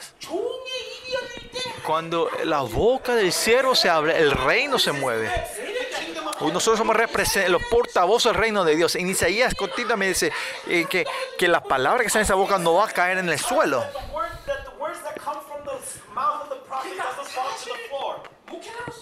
Así como siervo de Dios, ah, pastores y siervo de Dios, lo más importante es que somos, seamos los portavoces de la palabra de Dios. Y esto en, anti- en- y en primera en, en el Nuevo Testamento vemos que Pablo eh, tiene acá en una eh, está, está, está obsesionado con este honor que Dios le dio, ¿no? Y eso para mí también. Si a mí me quitan la autoridad de predicar la palabra de Dios, yo no tengo razón para vivir en esta tierra. Por eso miren, ustedes no pueden decir, porque vos sos pastor vas a predicar. No, no es esto. Porque yo soy pastor. No, yo no predico porque soy pastor, sino yo predico para la gloria del Señor, ¿no? No es la responsabilidad del pastor predicar, sino yo predico por la gloria del Señor. Y cuando es que ese sacerdote le dio la gloria, y porque tener la gloria, tengo que ser responsable de mi palabra. Y eso es sacarle el, ¿Para qué habla del pecado si ustedes son todos iguales? Dice, dice, el, pueblo, ¿no? ¿Por qué? ¿Para qué habla del juicio si, todos somos el mismo, no? Así están llegando a cómo ha caído Israel. ¿Por qué las iglesias en estos días son tan impotentes? De otra forma decir, porque no tienen edificios propios o porque no tienen sanidad. Como dice en 2 Timoteo, es porque la verdad desapareció dentro de la iglesia porque las verdades han perdido en la iglesia son impotentes, porque desde su labio han sacado la palabra de Dios. Esto da temor. ¿no?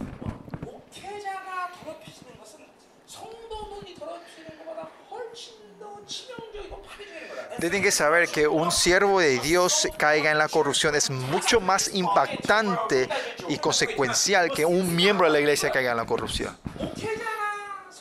el pastor o los miembros de la iglesia, todos son miembros de la iglesia, ¿no? Somos todos unos miembros, ¿no? Pero ¿cuál es la diferencia? ¿Cuál es la diferencia?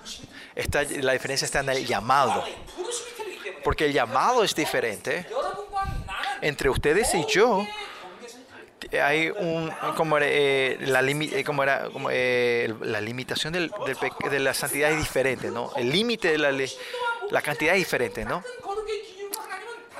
Dios no trata de la misma forma, de la misma expectación de la santidad entre, entre los pastores, entre los sacerdotes y los miembros, los miembros de la iglesia. No, no es corrupción.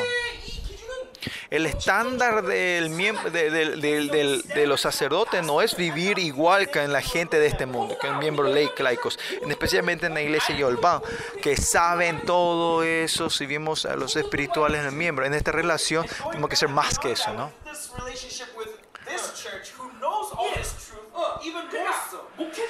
Ser pastor, ser eh, sacerdote de Dios, somos, son, son los, los pastores de, son, son de, de las ovejas ¿no? de Israel, ¿no?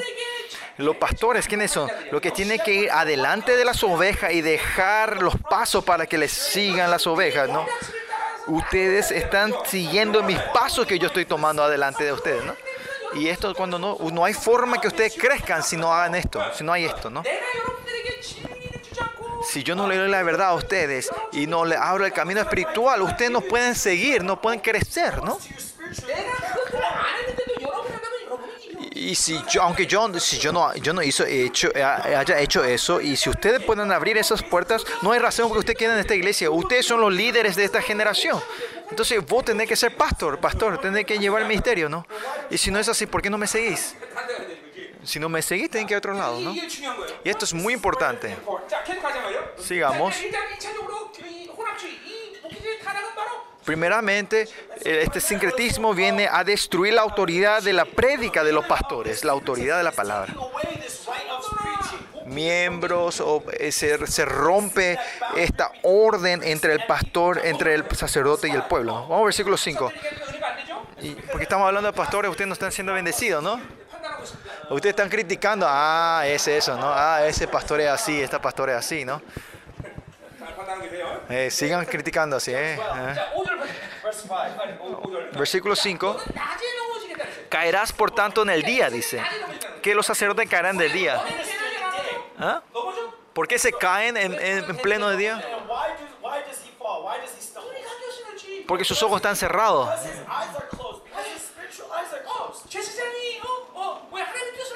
El sacerdote tiene que saber la voluntad de Dios, tiene que saber su voluntad, tiene que saber, su, y saber el corazón de Dios. Pero porque sus ojos están cerrados, no pueden ver nada. Y por eso el sacerdote siempre se cae. ¿Qué es santidad? ¿Qué es la gloria? Esto no, nada, no sabe nada de esto. No sabe cuál es el corazón de Dios. Y hay una, eh, son ciegos espirituales. Estos no son, pueden vivir como pastores. Y si vemos acá el versículo, caerá también contigo del profeta de noche. Esto han caído el servicio, que los sacerdotes y los profetas que han caído a traer la corrupción. A estos dos se tienen que unir para traer un, culto santo a Dios. Pero estos dos se están controlando para que caigan en corrupción en el culto. So, para Israel podemos ver que no, no hay esperanza, que cuando... no hay esperanza cuando los ojos están cerrados y el culto o el sacrificio está en corrupto. No saben la voluntad de Dios, no saben el corazón de Dios, no saben su plan. El corazón de Dios. No hay forma de saber esto. Porque son ciegos espirituales. ¿Y cuál es el resultado de esto? Dice, a tu madre destruiré. Destruir a la madre. eh, No es, no estamos hablando de Gomer. Que, que en Israel cuando dice vamos a destruir a tu madre, significa que tu, fami tu familia va a terminar, tu familia termina.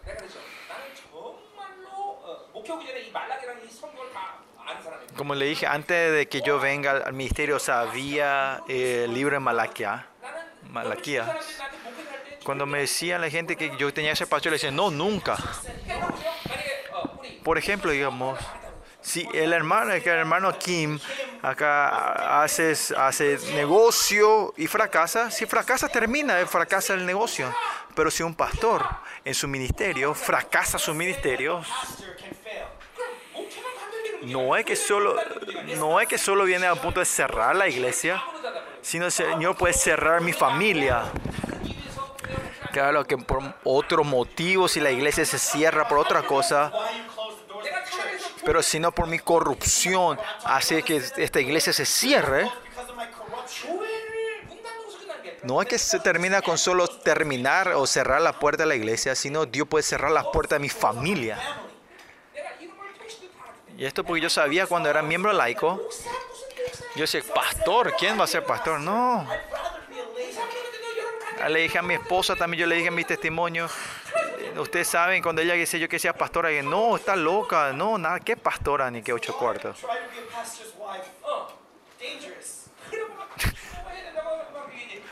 Entonces le, le, le, persuadí a mi esposa, le convencí para que tenga ese miembro laicos. Primeramente usted tiene que dar gracias. Tienen que dar gracias. Ah, que, que, que yo no, ustedes no fueron llamados como pastores. Esto es que tu familia puede cerrarse, ¿no? Y si ven en segunda Juan, primera Juan capítulo 2, ¿quién es? Viene Samuel. Eh, dice que va a terminar la familia del sacerdote Elí. Eso es algo tremendo, ¿no? Algo temeroso lo que dice, ¿no? Que, no que oh, toma desaparecer la familia del sacerdote Elí, ¿no? Eso ser pastor no es algo, así natural, eh, no es algo simple. Sí o sí hay, o sea, gloria de ese llamado. Pero mire, e, claro, eh, por esta maldición no queremos ser sacerdote, pero porque vemos la gloria de este llamado que somos siervos del Señor. Lo que ayer prediqué y lo que eh, tenía expectativa era... Yo estaba esperando que unos cuantos asociados iban a renunciar, hubiese renunciado. Ninguno renunció. Hoy tengo la expectativa que alguien renuncie. Porque ¿qué vas a hacer si tu familia es terminada? Es algo temeroso, ¿no? ¿Quieres ser pastor? Yo dije esto a ustedes, ¿no? Ese, pastor misionero que estaba en India, ¿se acuerdan de este que le conté? Que su pastoreado era muy difícil y su corazón estaba tan vacío, se fue al mercado.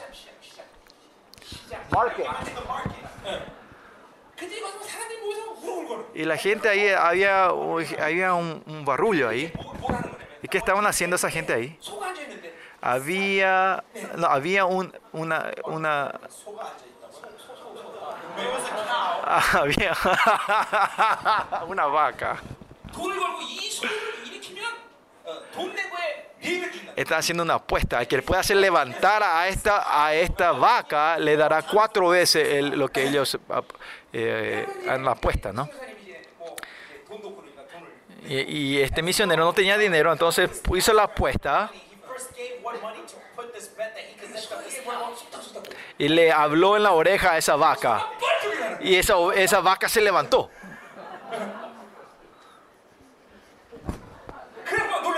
Y la gente se asustaron. Lo que sí, él recibió cuatro veces la apuesta. Y el dueño le preguntó, ¿cómo le levantaste a esta vaca? ¿Y qué le dijiste a la vaca para que se levante? Y le dijo, ¿quieres ser pastor? Y se levantó.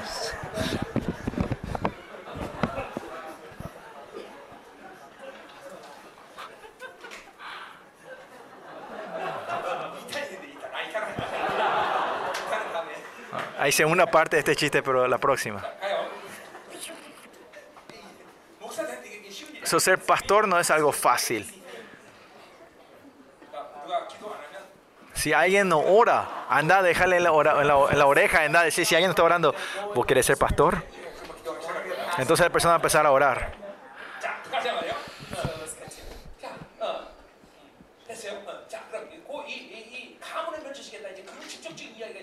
Y el versículo 6 empieza a hablar más en detalle sobre esto de, de destruir la familia. ¿no? Versículo 6 dice, mi pueblo fue destruido porque le faltó conocimiento. El conocimiento era experimentar a Dios, ¿se acuerdan, no? Por eso hoy vemos que la razón que perdieron la ley es porque no se, no se encontraron con Dios, perdieron la relación con Dios. Pero hablando de, la, de los pastores, de repente el sacerdote habla del pueblo. José, ¿a qué se está refiriendo? al no tener conocimiento, al no tener la experiencia, el encuentro con Dios, por estos sacerdotes, el pueblo también están perdiendo el encuentro con Dios.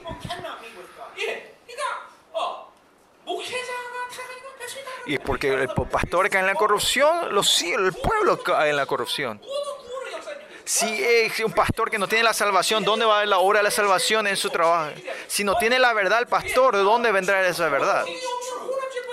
si cae en la, en, la, en la, corrupción y no tiene la santidad, ¿cómo vas a buscar la santidad en tu iglesia? ¿no? Y por eso el pueblo cae en la destrucción.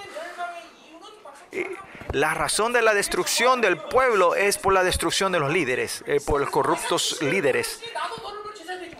Y dice, por, por cuanto desechaste, desechaste el conocimiento, yo te echaré del sacerdocio.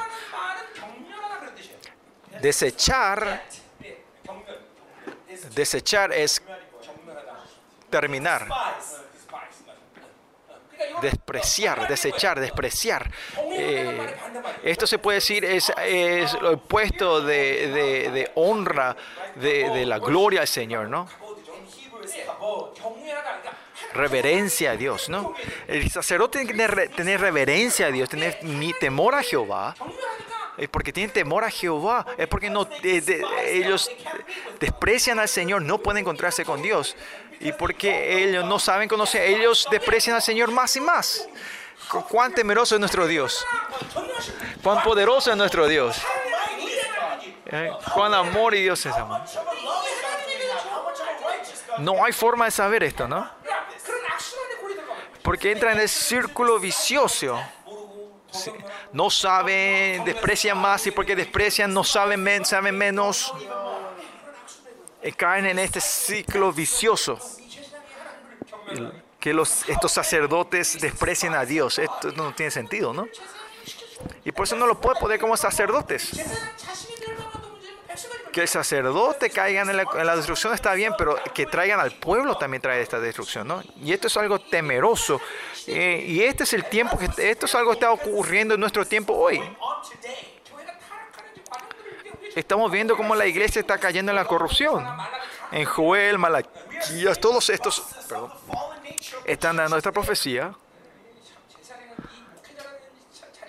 Por eso este lugar de pastor o sacerdote es cuán, cuán sensible e importante es esto.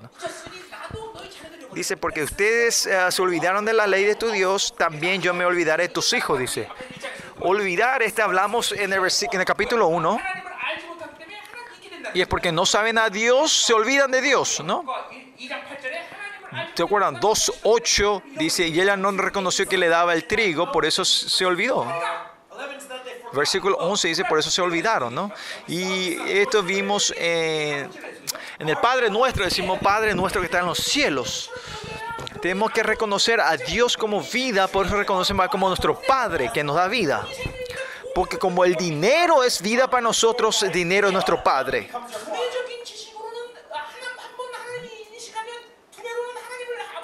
Claro, tu mente puede, tu, tu cerebro reconoce a Dios como Padre, como Dios.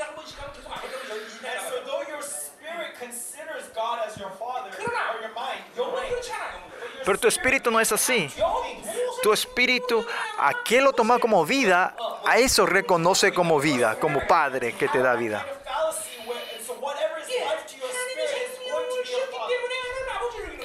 porque Dios te dio la vida, es mi Padre. Si el dinero que te da, da vida, es nuestro Padre. Y por eso cuando Dios es tu Padre, instantáneamente Dios se transforma en el Señor vecino. Por eso es que nos ponen la vida por Dios ustedes. Dentro de ustedes, esto hay un acontecimiento real dentro de ustedes. Y porque Dios no es padre, no es una relación de vida, usted tiene una relación espiritual. Y esto no es uno, dos, tres personas. 99% en esta generación, no. Todos son una mezcla, estaban en el sincretismo, caen, caen todos en el sincretismo. Que hayan perdido a sus hijos es que, que, que tu familia está destruida.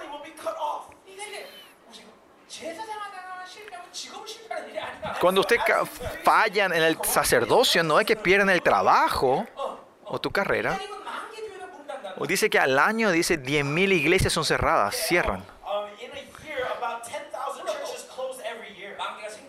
Y claro, 10.000 también aparecen, no, se abren nuevos, ¿no? Así como número de cafés están, eh, se mantienen, el mismo número de iglesias se mantiene. Que las iglesias cierran las puertas no es igual a que los negocios de este mundo se vayan cerrando, no es lo mismo, no es el mismo. Como siempre digo, la iglesia es donde Dios es el responsable de todo.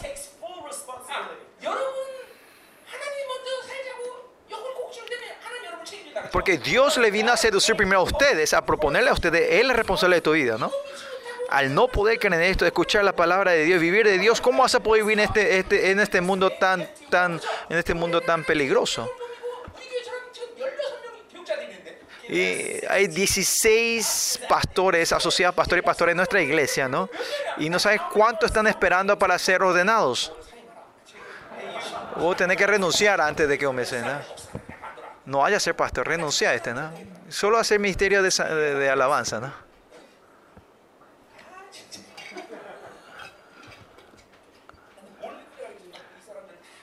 Pero ¿en qué yo estoy tan confiado de, tomar a ellos todo como eh, para tomar a estos pastores? ¿no? Es porque somos la iglesia de Dios. No es que yo soy responsable de ellos. Ser pastor. Es porque, claro, porque en la corrupción los pastores en vez de tener este pensamiento de, de, de negocios,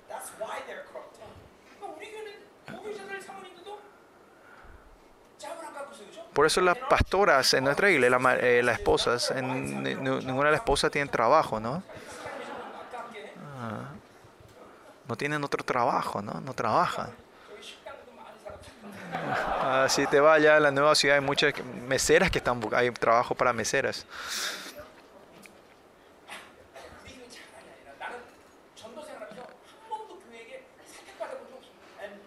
no es mi orgullo. Yo nunca eh, recibí un eh, lugar para estar eh, o me dieron dinero para, eh, ayuda de la iglesia. Acá nuestra iglesia, nosotros somos, somos responsables de todo, de todos los pastores, ¿no? Amén. Todas sus necesidades, ¿no? Para sus estudios y todo eso. ¿Y por qué podemos hacer todos nosotros? Porque son pastores sobresalientes. Eso sí, sí, eso sí. Pero es la, iglesia de Dios. Ser pastor o sacerdote de Dios no es algo ligero. Como dijimos hace rato, entre usted, entre usted, usted no estoy diciendo que, que, hay diferencia en nivel entre ustedes y los pastores. Entre vos y yo parece que sí hay diferencia en nivel. Oh, por favor, no vaya a estar. Eh,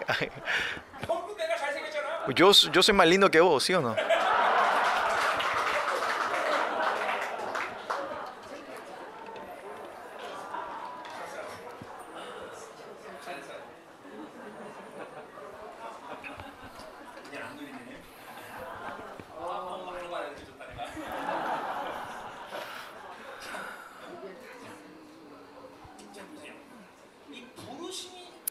el llamado.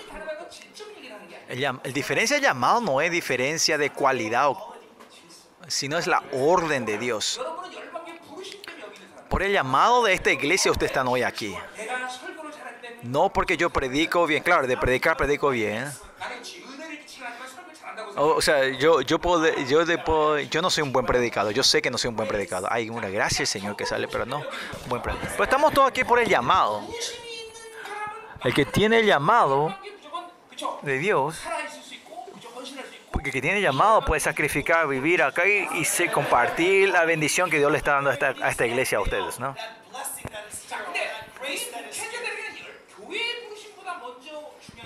Pero para los pastores nosotros, el llamado más importante, ante, eh, primordial que el llamado a la iglesia es el llamado al Señor como siervo de Dios. Es por el llamado como siervo de Dios. Es por eso que podemos levantar la iglesia. Es en ese sentido es diferente entre ustedes y yo. Esa es la orden, el principio como Dios reina sobre la iglesia, ¿no? Entre yo y ustedes parecen raros, pero en esta orden por eso en esta orden, este principio, somos iguales a todos, por este nivel de la, de la santidad es diferente ustedes y yo, ¿no? Porque mediante a mí, mediante los pastores, Dios quiere, ah, quiere eh, que pastorea a sus, a sus ovejas, ¿no? Que se puede decir el nivel de la santidad es diferente, ¿no? nivel o ¿cómo se puede el monto o la raya, digamos, ¿no? Es algo que ustedes ya saben, pero quiero compartir esto. ¿no? Si ven en Primera Timoteo, ahí están las, eh, las cualidades de los diáconos y obispos, ¿no? Lo importante, se puede decir muchas cosas, pero lo importante aquí es que los miembros laicos, su estándar es más ligero y tienen premios. Pero los obispos su, su estándar es muy en detalles, son altos, y más allá no tienen premio. Y claramente hay, hay una diferen, eh, eh, un estándar diferente. Los obispos, dice, tienen que ser una persona que es, es, es sin mancha, ¿no? Es algo que yo hablé, está en 1 Timoteo, ¿no? Que son gente sin mancha, sin acusación. Esto significa que tenemos sobresaliente en toda área. ¿ah? Como ustedes, ustedes los doctores, si, si, fracasan en una materia, no, no, pueden, no pueden graduarse, ¿no? Lo mismo. Los pastores, en cualquier área no puede haber, eh, no puede haber, eh, haber materia donde caigan, ¿no? Que no pasen, ¿no? Tienen que predicar bien, tienen que ministrar bien. Pero, pero es un es un, como era, un don Juan. Entonces ahí termina todo. Pues, los expertos en la computadora, no importa tu vida, si sos excelente en la computadora, no importa, es, es, sos mejor, es, eh, sos útil, ¿no? Por eso, eh, como el estándar de los, eh, los pastores es completamente diferente a los miembros de la. No te agujero en ninguna área. No vamos a aplazarnos en ninguna área, ¿no? Esencialmente, cuando hablamos del discipulado, en Marcos 8, 34, 30 y algo, dice que tenemos que tenemos negarnos y tomar nuestra cruz. Esto también es, es una demanda hacia ustedes también, ¿no? Si fracasamos en esto nosotros, fracasamos en la vida como discípulos. Pero nosotros, pastores, si fracasamos en el discipulado, también fracasamos en el pastoreado, en la vida. Eso es diferente. Amén. Y si te vas de otro 933, eh, versículo 8 habla sobre levitas.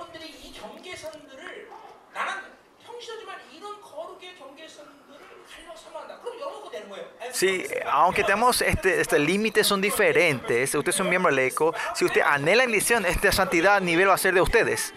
Porque en la iglesia primitiva, los pastores no eran quienes los pastores.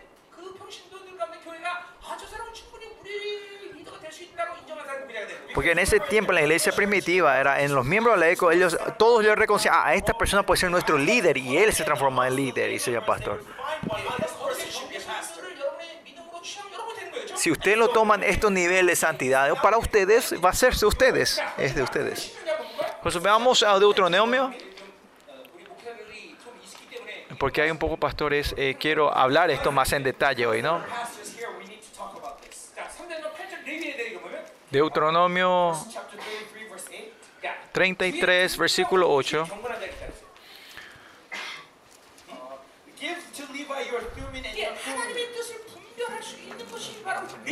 33.8 dice, eh, a, a, Levi, tu, Tumín y Turim sean para tu varón piadoso, a quien probaste en Mesá.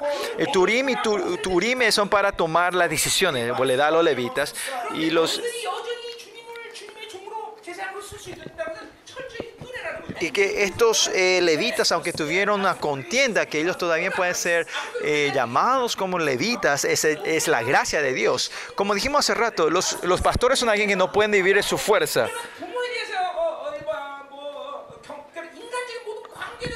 Y todas relaciones humanas tienen que eh, separarse de esto. Este versículo 9 muestra eso, ¿no? ser pastor y por tus hijos, por la gente, por estas relaciones humanas, van levantando relaciones humanas, ya no puedo ser más pastor. En esta área se puede decir es lo, no es fácil y lo más importante para los pastores, ¿no? Dios me, me aprobó sobre esta área con mi hijo Yongwan cuando él tenía dos años. No porque yo pasé en ese tiempo, ahora estoy bien, no. Por la palabra de Dios. Por la palabra de Dios, la relación humana no tiene que ser primero.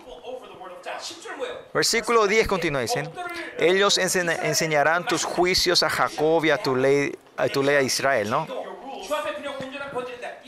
Pondrán el incenso delante de ti, el holocausto sobre ellos. O sea, ellos tienen que enseñar la palabra y ellos tienen que liderar el culto.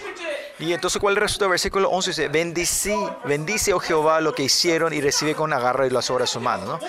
So, so, los, los, siervos de Dios tienen que tener dos trabajos o no.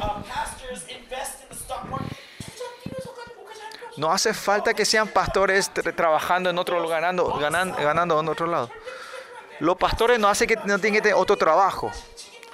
Si somos responsables de, la responsabilidad que Dios nos dio, Dios nos va a bendecir. Esto tiene que ser claro sobre ustedes. ¿Y qué más dice?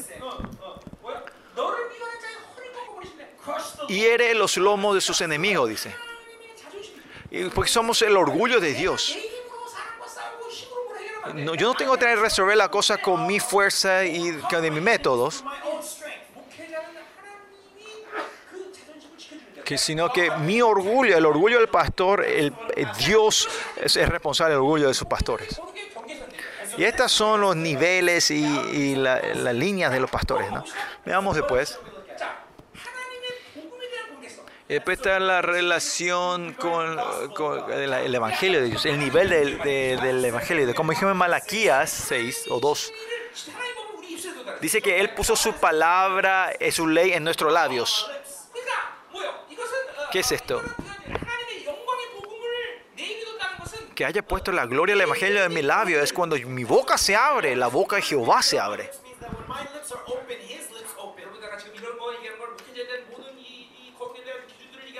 La razón que estoy compartiendo este nivel el, el, de, los de estándar de, los pastores, que para que ustedes puedan orar por los pastores y más allá, si usted tiene que tomarlo, confes sobre esto también.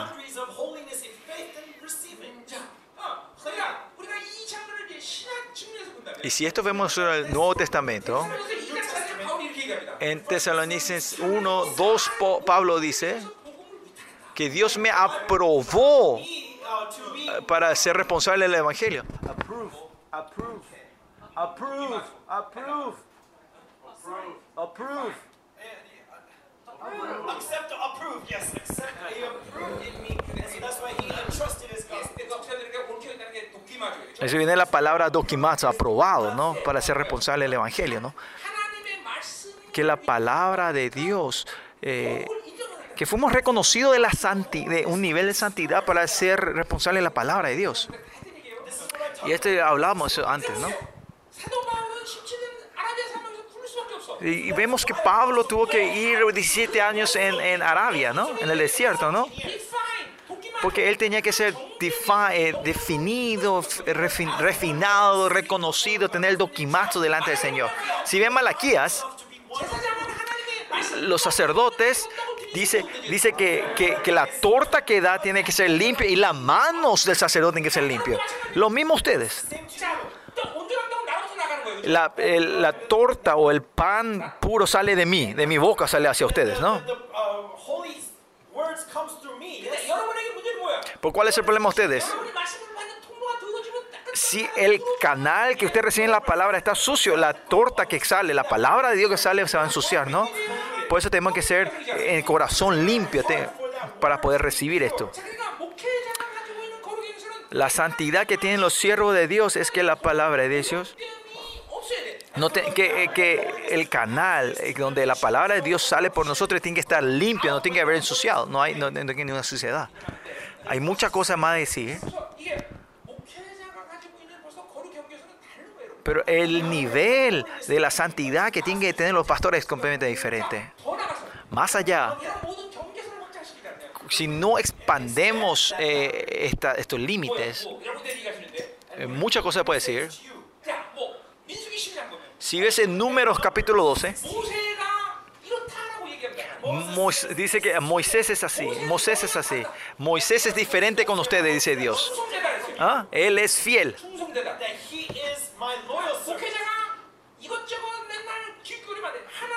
El pastor no puede estar de aquí para siempre tiene que estar mirando a Dios.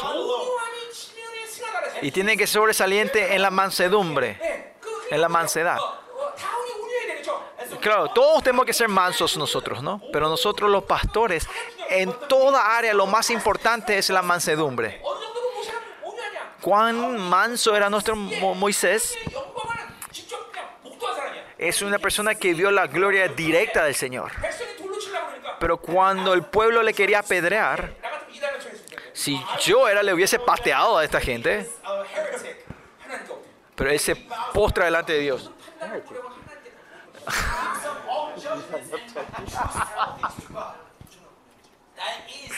y eso es algo tremendo que se pueden postrar delante de Dios. Y después dice le, Moisés, yo, a ustedes yo le hablo con sueños y profecías, pero a Moisés no es así, yo le hablo cara a cara.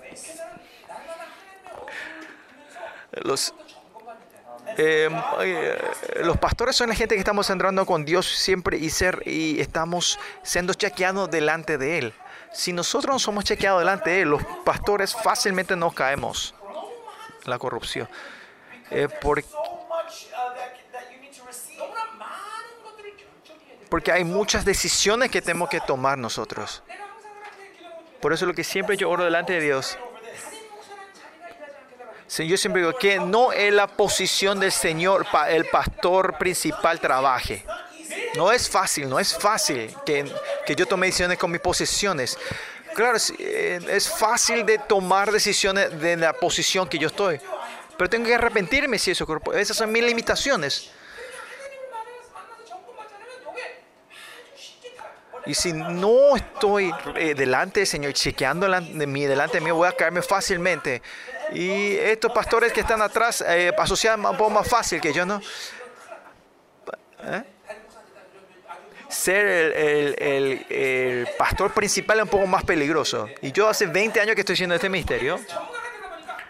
Y ahora, como soy un poco más profesional, cuando cuando veo la cara de algunos pastores, pues, ¿a ah, cuántos miembros tiene ese pastor, no? Ese pastor que tiene más o menos 100, a 100 miembros, podemos decir que ese pastor que, que esta parte de la izquierda de su cuello tiene más fuerza, ¿no? Yo, yo, puedo ser casi un experto. Cuando veo a un pastor, ¿a cuántos miembros tiene esa iglesia, no? si ve a un pastor que tiene más de más o menos 500 miembros, que, el, que el cuello es flexible como el mío, no existe otro pastor. Este es, este es el peligro, que yo soy el único correcto, ¿no? Bueno, eh, es cara a cara. ¿Y que dice números?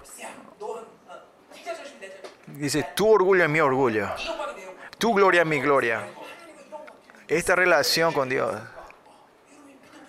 Usted tiene que tomar esto con fe, ustedes. Estamos, expandiendo tus limitaciones de ustedes. En Filipenses 1, ¿qué dice Pablo? Aunque muera o viva, vida, que Jesucristo sea glorificado en mí. No importa qué es lo que yo diga, no importa qué acto yo tome, mi conducta o qué yo mire, que mediante mí, que la honra de Dios, la gloria de Jesús se manifieste. Esto, esto tenemos que ser nosotros, ¿no? Aunque, aunque yo diga grosería, ustedes son bendecidos. Esto es muy, un estado muy peligroso, yo, ¿no? Que yo soy el único sobre ese. Yo nomás soy, estoy bien, ¿no?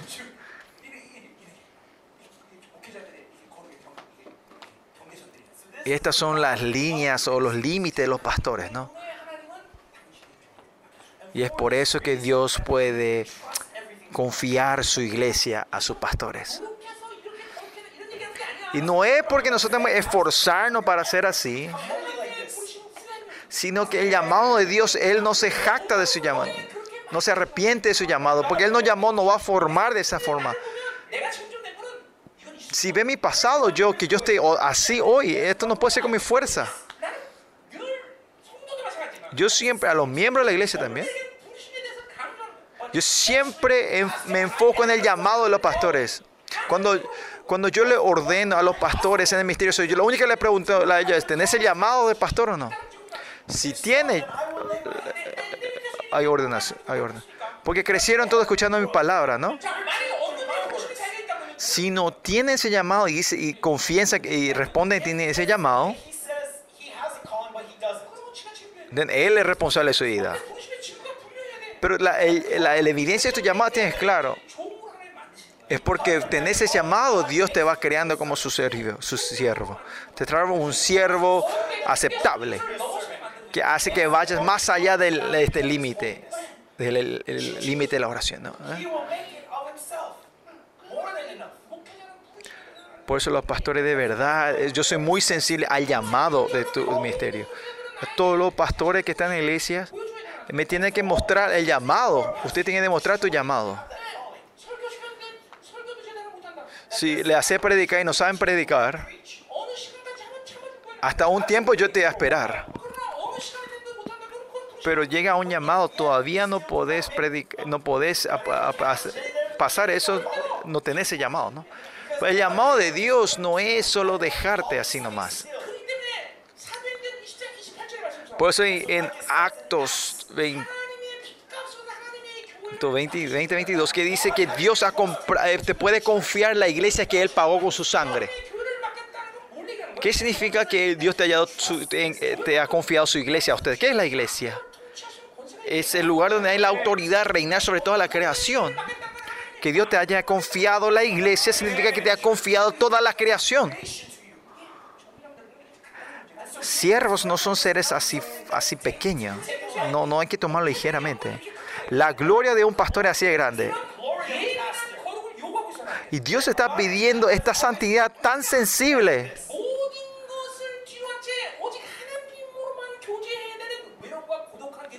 Tenemos que, y por eso tenemos que este camino de la soledad, donde solo tenemos que relación con Dios y resolver con Dios. Y eso no es un camino fácil. mundo, la persona, ser relacionado y tener influencia de eso y ser mezclado, perdés todos ahí.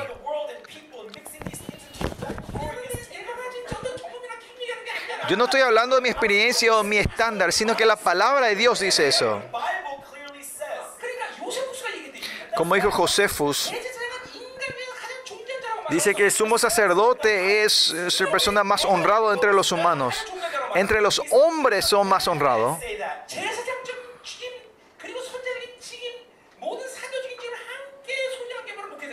Pero y el pastor no es solo sumo sacerdote, tiene el llamado sumo sacerdote, el profeta y de los apóstoles. Y si usted vas a África, hay mucha gente que se llaman apóstoles a sí mismo. El pastor es el título más grande, el más grande que puede tener en el mundo para ser pastor. Cuando el Señor me llama pues, pastor, y tiene que saber que Él requiere esta, este nivel de santidad. Hay mucho más que decir, pero hasta acá vamos a hablar. ¿no? Ah, pastor es esto. ¿Qué esto significa ser pastor? Ser siervo de Dios es esto. Ustedes me vieron por los pasados 20 años. Aunque yo no sea perfecto en toda esta área, pero yo pongo mi vida por, por esta raya, por estos límites, por este estándar. Yo no, yo no soy un pastor para vivir, sino si conoces estos niveles, estos estándares, vos, vos sos un pastor para morir. Y más allá del pastoreado no es un trabajo, no una ocupación, ¿no? Que Dios te haya confiado en la iglesia es así de sensible. Y en este tiempo que haya tantas pastores en sincretismo, es normal que las iglesias caigan en tanta impotencia y corrupciones. Para poder confiar que Dios le dé la iglesia, tiene que levantar, estar a este nivel la santidad. Así es como Dios va creando su iglesia. Y ese pastor que dice, porque me fui al seminario, tengo este título, soy pastor, no tiene sentido. No porque te fuiste al seminario, soy pastor. El seminario en sí es un, es un proceso básico. En nuestra iglesia ustedes, por lo menos, que son eh, estás en en pastores, eh, eh, son honrados, ¿no? Porque tanto estas iglesias del mundo caen en la corrupción que, que, la decisión del llamado de un pastor está en el voto de la gente. Eso no. La iglesia no es democracia, es teocracia.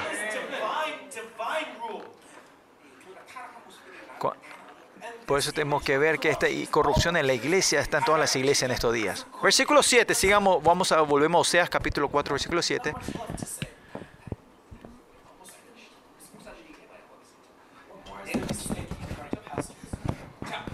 Versículo 7. Conforme a su grandeza, así pecaron contra mí, dice. Sin Oseas 8.11, ¿qué dice? 8.11. 8.11 dice, porque multiplicó Efraín altares para pecar, dice. En, eh, en Jeroboam el segundo, eh, vemos que Israel estaba en su eh, prosperidad mayor, ¿no? Segunda, y vemos que tenía tanto dinero y frecuencia. Y, muy altores para traer sacerdotes, porque había muy tantos altares y había muchos sacerdotes para cuidar estos altares. Pues nosotros pensaríamos cuando hay más altares, más sacerdotes, tienen que ser más santos la iglesia, pero dicen que cuando más grandes fueron, más pecaron más grandemente, dicen, ¿no? ¿Y dónde está la respuesta de esto directo? El versículo 8. Lo que sí, cuanto más altares hay, hay más pecado. ¿Qué es esto? que el sacrificio de Dios ya no tiene, no tiene influencia para traer santidad poder, la santidad a, a Israel. Si hay más iglesia, tiene que haber más santidad en esta tierra. Pero cuan, cuan, porque cuanto más iglesia hay, más pastores hay. Ahora no sé la estadística, pero hace poco creo que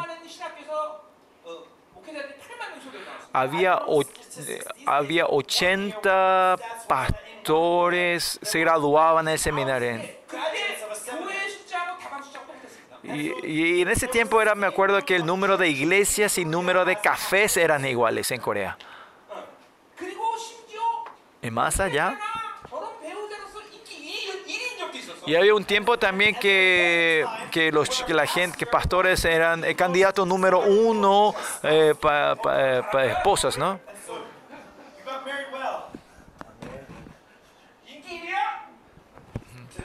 era, era, era más popular. ¿Qué eran las mujeres? Vieron. Solo vieron a esa iglesia Pastor Cho, esos, de las iglesias grandes. Sin saber que cuando eh, fundas una, comenzás una iglesia es difícil de, de comer, ¿no? Ni de comer, ¿no?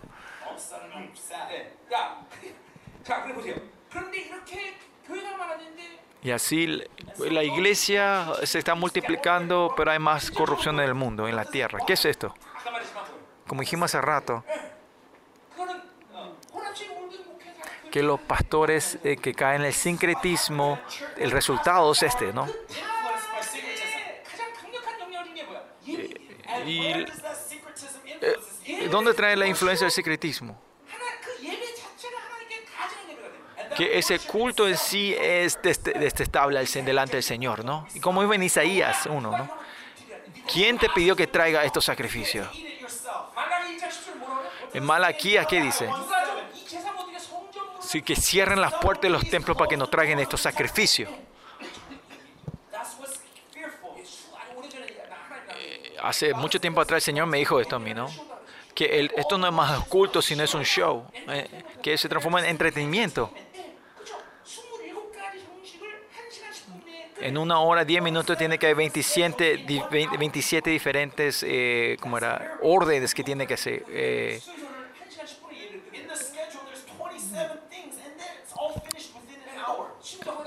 y más allá, esas iglesias que van eh, por la tele, ¿no?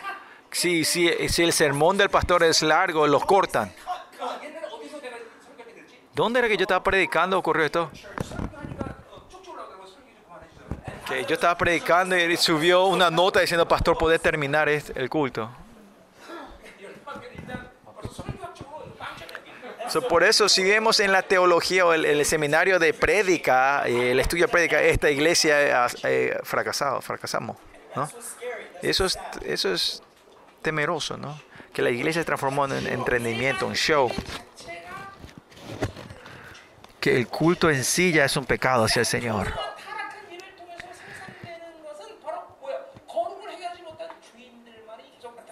Y que esa iglesia que no ha podido eh, crear esa, santidad en la iglesia, el pecado va incrementando y pecadores van creciendo más.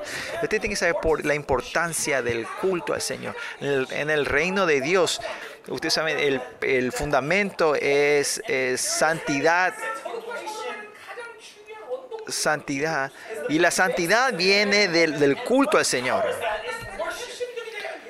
Que el, el punto nuclear tiene que ser el culto. Y en el, si en el culto usted no se encuentra con el Señor, esto es algo muy, muy temeroso, algo muy, un problema muy grande. No porque vos fracasaste, sino que Dios ha dado todas las condiciones todo lo necesario para encontrarse con nosotros. Él ha puesto todo dentro de nosotros. Pero no encontrarse con Dios no tiene sentido esto. Eso significa que no has vivido ni un segundo por el Espíritu, ¿no? Por eso el arrepentimiento es lo más importante en esto, ¿no? El arrepentimiento es, es, es, es el canal más importante para encontrarte con el Señor. Donde sea cuando estés, te puedes arrepentirte y dices, ay, esto yo me puedo encontrar con el Señor, ¿no? Es algo muy importante.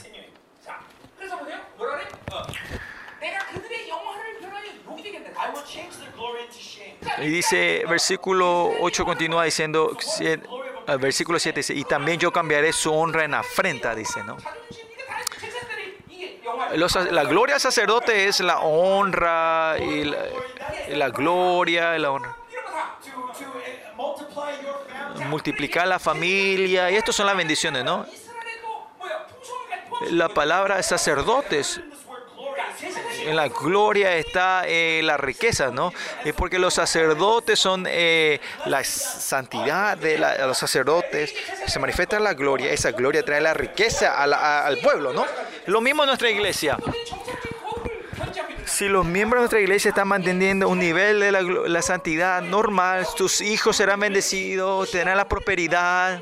Eso es tu bendición, pero esa es mi honra, mi gloria, más allá en el último día cuando vengas, entremos en el reino del Señor, usted será mi corona. Como dije más rato, nosotros no tenemos premio. ¿Por qué? Porque ustedes son mi premio. Por cada miembro de nuestra iglesia y cada uno de ustedes, la gloria y la honra de ustedes, ustedes están, nos estamos esforzando para entrar en la santidad.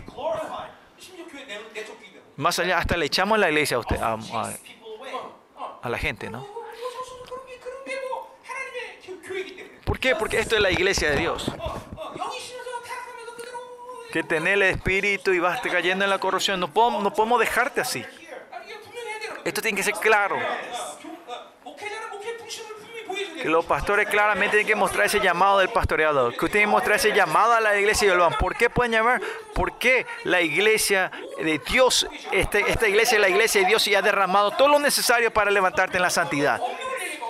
Decime quién no existe en esta iglesia. ¿Qué falta en esta iglesia? Contame, ¿qué falta en esta iglesia? ¿Qué falta? No te casaste, ¿no? Aparte de eso, no falta nada, ¿no?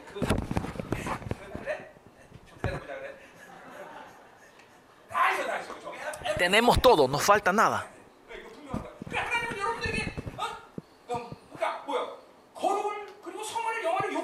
Por eso Dios le puede ir la santidad, la, eh, oh, santidad y glorificación a ustedes, ¿no? Porque Él ha pagado todo para, que puedas tener. Que ustedes no puedan cambiar es, cuestión de tu fe. Yo no estoy diciendo que yo sea perfecto, que nosotros somos perfectos. Pero la iglesia en sí, la iglesia de Dios, la esencia de la iglesia de Dios es, es que Dios ha proveído toda la iglesia para que esa persona pueda ir a la justificación, santificación y la glorificación. Y pero dice que acá trae afena o trae afrenta a esa honra, dice. Que los pastores que pueden tener una relación correcta con Dios es correcta, que vayan caminando en esa santidad y la glorificación. En esa área yo le doy la gracia al Señor. Pues el Señor va creando todo, va glorificando todo. Pero acá vemos que esto que han destruido. Entonces vamos a Malaquías capítulo 2. ¿Cómo le hacen caer en la vergüenza?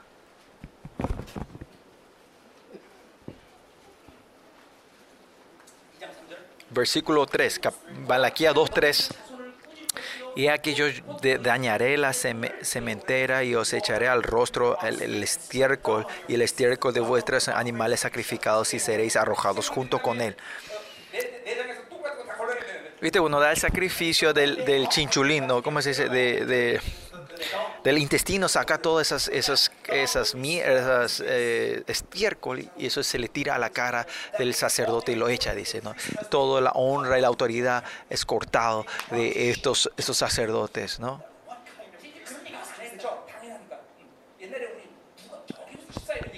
Antes, en el tiempo, decíamos, ¿cómo? Esa persona no puede ser un diácono. Ahora ya no se dice más eso, ¿no?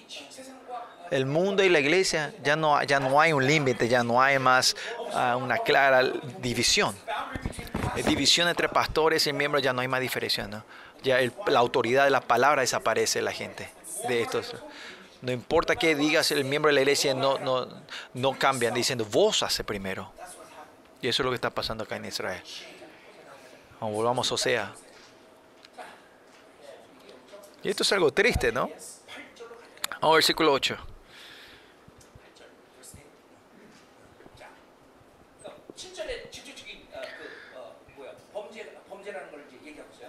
Y, este es el pecado que está hablando el versículo 7 y versículo 8 responde a eso diciendo, el pecado de mi pueblo comen y en su maldad levantan su alma.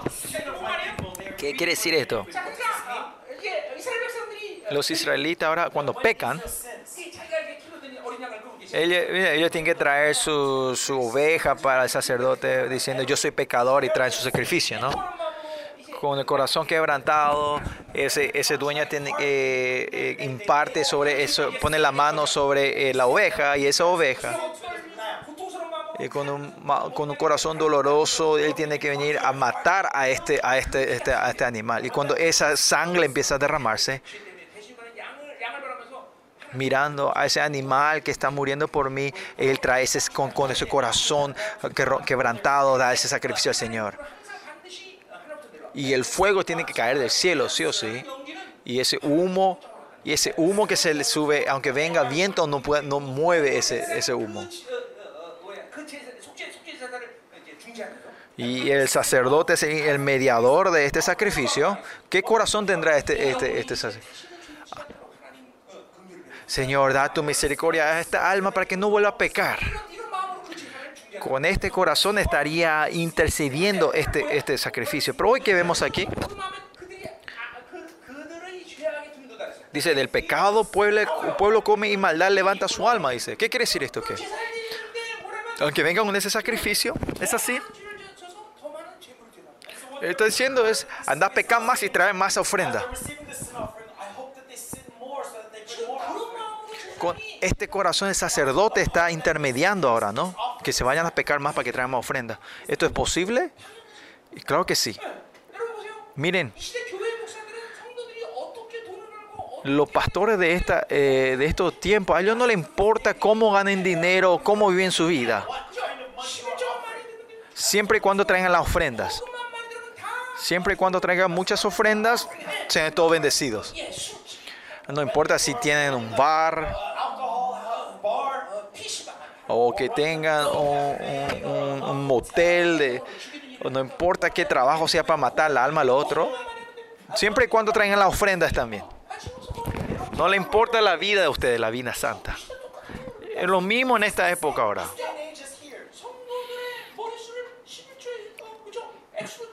Pues, también la cabeza de los miembros, ellos miran como el monto de cuánta ofrenda puede dar, ¿no? Ah, mira, este cuesta, este eh, valor de tanto, esto tanto. Y este no tiene tanta nutrición. Ah, este sí, este sí tiene un poco, este tiene un poco influencia, ¿no? Así los pastores caen en la corrupción.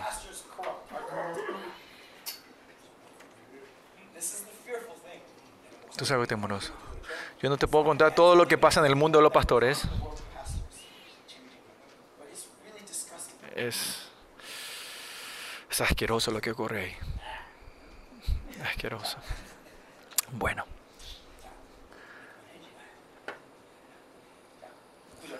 Versículo 9. Cuando eh, el- este límite en la santidad de los, o la división de la santidad de los pastores se derrumba este muro, ocurre todo esto. Si ves la perspectiva de los miembros laicos o de los, y de los pastores, sacerdotes o el pueblo, el sincretismo es, es más cómodo. Pastor, ¿por qué habla de la santidad? Nosotros vamos a dar bien la ofrenda, así que bendecinos. No vaya a hablar del de juicio, del fin del mundo, no vaya a hablar de cosas serias así. Sino sea bendecido, sea bendecido, solo habla de las bendiciones. Entonces vamos a ofrendar mucho, ofrendar mucho, así que no te preocupes. Por eso, entre la relación entre el pueblo y el sacerdote, entrar en el sincretismo es lo más cómodo para los dos. Y cuando hablamos, eh, amos también amo. Eh, que lo, que lo pecados, los líderes pagan más para que los sacerdotes le den eh, como ese, perdón del pecado, ¿no? Cuando es tener esta relación es lo más cómodo. Dando el culto a Yahweh, buscar la santidad y te hablan de la pureza. Es algo muy tedioso y cansador para el pueblo.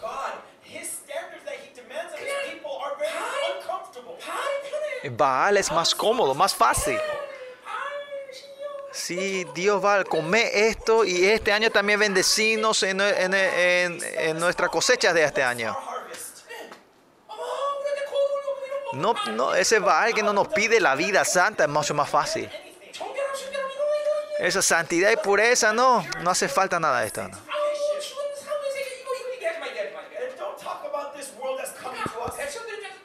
Por eso para los pueblos Baal era algo más fácil, más, más cómodo. No sé si entre ustedes también hay algo así. Si es así, no es Dios, sino es Baal en tu vida. Hoy no vinieron al culto, sino que vinieron a traer, ser bendecidos. Usted tiene que saber cuánto es este, este ofrenda de riqueza, ofrenda de, abundancia se está dando. Y esto es algo muy, muy, muy triste y, lo que, y la verdad, lo que, la realidad de estos días de hoy, ¿no? Buscando solo prosperidad, ¿no? El culto de la prosperidad. Versículo 9.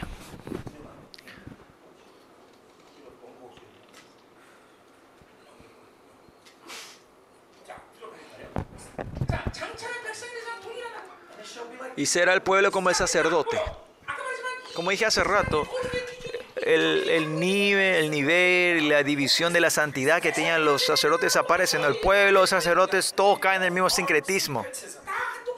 Somos todos del mismo. Por eso ensucian a Israel. Eh, ya no hay más división de la santidad de Israel y, y lo estándar de la santidad de Israel ya no existe más. Todos están ensuciados son todos iguales. Y esto es temeroso. ¿Y cuál es el resultado aquí? Y le pagaré conforme a sus obras, y por su conducta. Conducta y obra. Como el sacerdote y el pueblo son iguales, el mismo. El, eh, era? Eh, la ira del Señor del pecado del pueblo y la ira que Dios, del estándar de los sacerdotes, son diferentes, pero ahora ya no, no hacen más diferenciar, no hay problema, sino que a los dos le traen la misma cosa. Se le castiga la misma.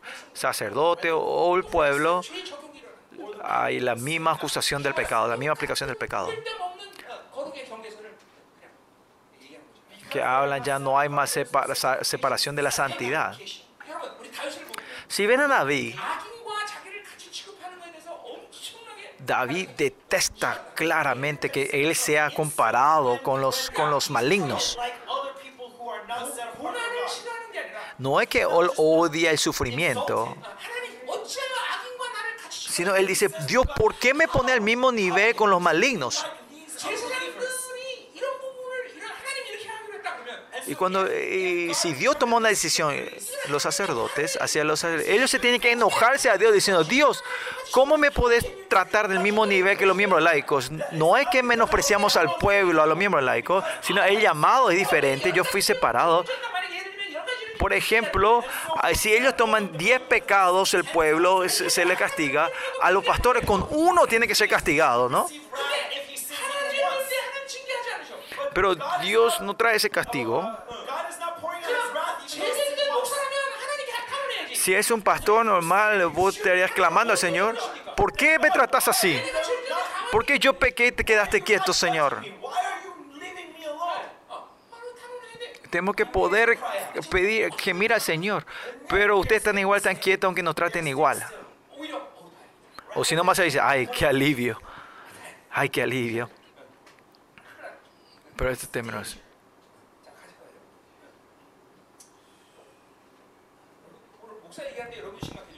Está hablando el pastor, pero ¿por qué usted está tan serio? Hoy usted, miembro alegre, hoy tiene que tomar alegres y escuchar esta palabra ligeramente usted, ¿no? Eh, ay, gracias a Dios que no soy pastor, ¿no? ¿No es así? Los pastores tienen que, su cara tiene que estar oscuro o estén más, más, más brillosos, ¿no? Porque tenemos la, podemos vivir así, ¿no? O enojados porque no, no podemos vivir así, ¿no? Versículo 10, último. Que aunque ellos coman, versículo 10 dice, comerán pero no saciarán, fornicarán, mas no se multiplicarán. En el año 800 BC, ah, vemos, aunque sea sacerdotes o el pueblo, están, tocan la corrupción por el sincretismo. Y más allá, habían dado sacrificio de ba a Baal, aunque sean eh, ofrendas a Baal, había sido eh, eh, pretendiéndose para Baal, ¿no?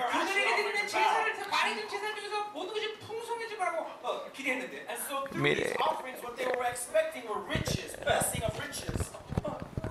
esperando, estas ofrendas serán para recibir eh, riquezas y aunque no importa, no importa qué coman, qué se no había satisfacción para ella, ¿no? Pues como dije en el mundo, en el mundo, si tenés dinero o no tenés dinero, igual es un problema, ¿no? Lo que tiene la riqueza de Dios, aunque tengan o no tengan, no es problema. Esto tiene que ser claro en ustedes. Eh, en este mundo muchos pastores tienen que tener dos trabajos entonces, si Dios no es responsable de ese misterio, ¿por qué lleva ese misterio? ¿Por qué lleva esa iglesia si Dios no es responsable de esa iglesia? Al comienzo de nuestra iglesia, ustedes saben también mi testimonio, ¿no?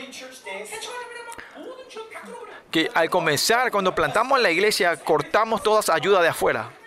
Porque la iglesia de Dios, Dios es responsable.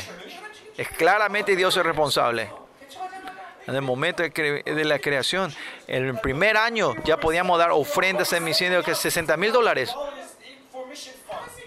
Es porque era la iglesia de Dios esto era posible. ¿Cómo podemos llevar este misterio? ¿Cómo puede llevar el misterio de Dios sin tener la fe que Dios va a ser responsable de su iglesia? ¿Cómo vas a ser pastor sin esta fe? ¿Es solo de nombre de pastor? ¿Es por mi honra? No. Y por eso no hay bendición, no hay abundancia, no hay... No es como dije hace rato en, eh, en, Deuteronomio, aquí vimos que la promesa a los, levitas era que, que si vos llevas esa orden, Dios te va a bendecir y lo que te molestan y, y herirán, herirán la espalda, ¿no? los pastores solo dicen amén cuando, cuando hablan que Dios herirá a los enemigos, ¿no? Antes de eso no dicen amén. Parece que tiene mucho herida hacia el pastor principal, ¿no? Solo dicen, quieren que la espalda sea pastor Chos de verdad. ¿Tenés algo contra mí?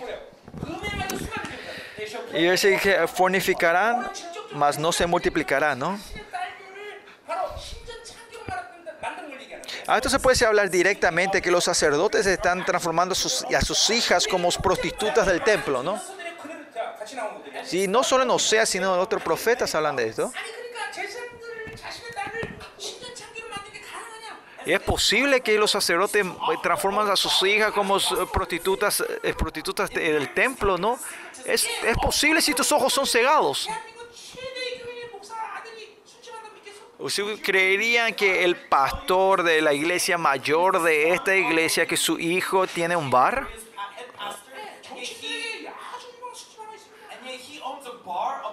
Un, un bar que es muy, muy famoso, que es hijo de Dios, pero están, eh, eh, tiene un bar, ¿no?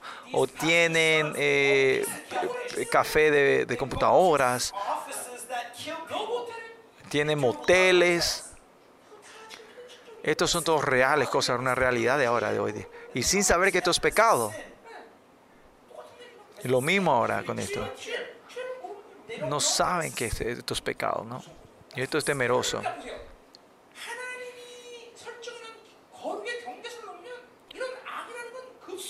Por eso, si ustedes sobrepasan el límite o, la división, la raya que el Señor puso de la santidad, de ese punto es, es, es como era, es, es como era, rápidamente te vas cayendo a la maldad.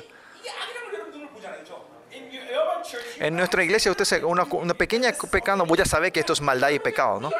En nuestra iglesia, estos días, ¿cuál es ese pantalón que se ponen los chicos? Leggings. Si viene una persona a dar culto con leggings aquí, leggings, ciclistas, pantalones de yoga, pantalones ajustados, calzas.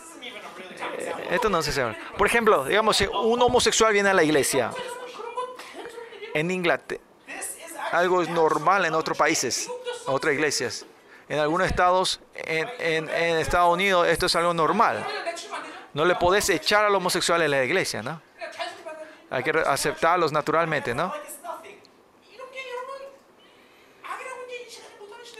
Y nosotros estamos viviendo en un tiempo que esto no reconoce pecado como pecado, maldad como pecado.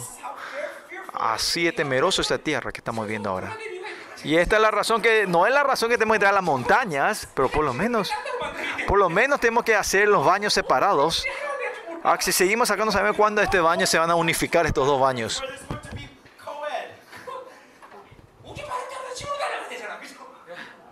No pues te puedes ir corriendo a casa porque te quería ir al baño, ¿no?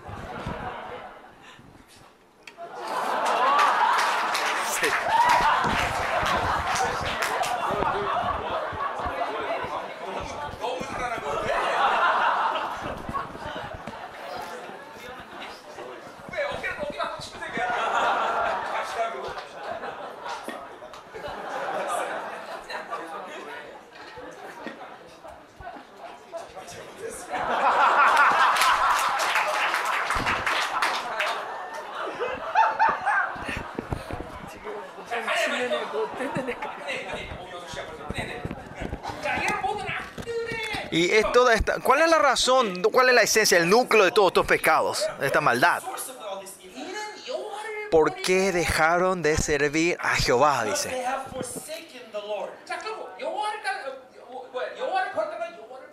Que dejaron a Jehová significa que traicionaron a Jehová. El sincretismo, ¿qué quiere decir sincretismo? Israel dice, no, nosotros no, nunca dijimos que negamos a Jehová.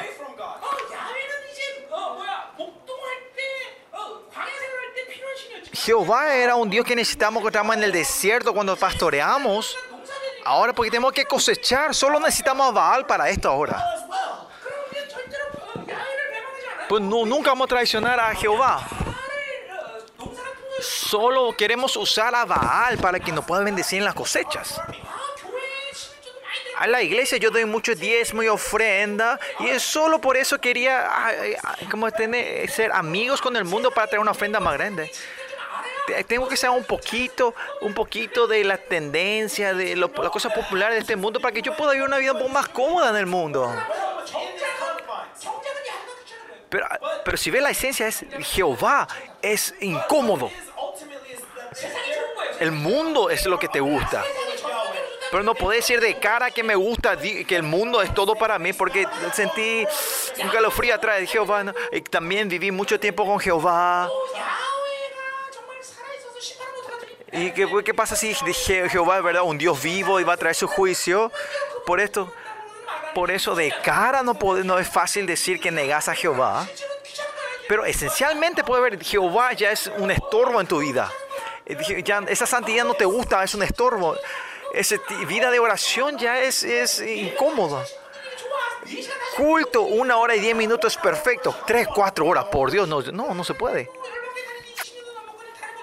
Y más allá, algunos te dicen, ah, porque esta iglesia ya estuvimos 20 años, así que sigamos así nomás.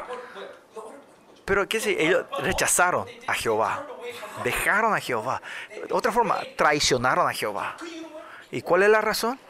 Porque no sirvieron a Jehová, no siguieron a Jehová. Es dirección, chicos. Solo tenemos que seguir, servir a Él, porque somos ovejas, ¿no? Seguir al pastor. Solo la oveja escucha la voz de la oveja de, del pastor, pero ya no queremos escuchar su voz. Ya no estamos a la dirección de Él. Y es por eso, es cuestión de tiempo que nosotros rechacemos o traicionemos a Jehová. ¿Y en el Nuevo Testamento qué es esto? Nosotros negamos a nosotros mismos y tomar la cruz y seguir a Jesucristo. Y por no poder negarte a ti mismo, el mundo entra dentro de ti. Y porque el mundo entra dentro de ti, no podés seguir a Jehová es lo mismo. Seguirle a Él es todo tu vida cristiana. Eso es todo en nuestra fe. Si ves al sol no vas a poder ver otras luces. Si seguís a Yahweh no vas a poder seguir otros dioses, otras cosas. Porque usted está mirando otras cosas que están siguiendo otras cosas. Otra, una, digo una vez más, Israel, si, sale de Dios, no, no va a tener nada. Si cae el mundo, vas a perder nada. Te puedo garantizar, si sos amigo del mundo, vas a perder todo. Hasta tu, tu alma vas a perder. Que dice en, en Apocalipsis 18, dice que hasta ellos que venden sus almas a Babilonia, ¿no?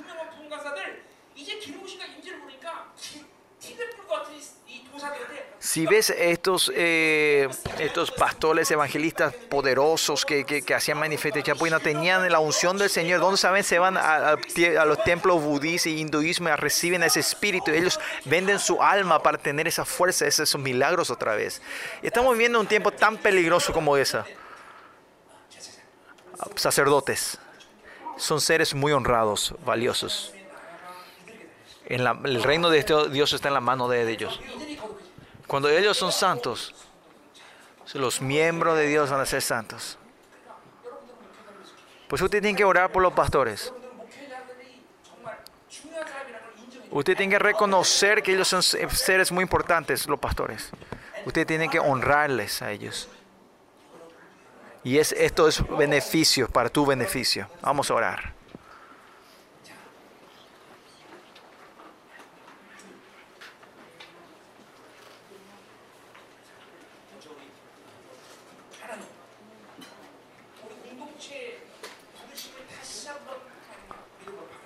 Señor, primero ayúdanos a reconfirmar el llamado a nuestra comunidad, esta comunidad, Señor. Los pastores de esta iglesia, ese llamado, queremos confirmarlo con fe esto otra vez, Señor.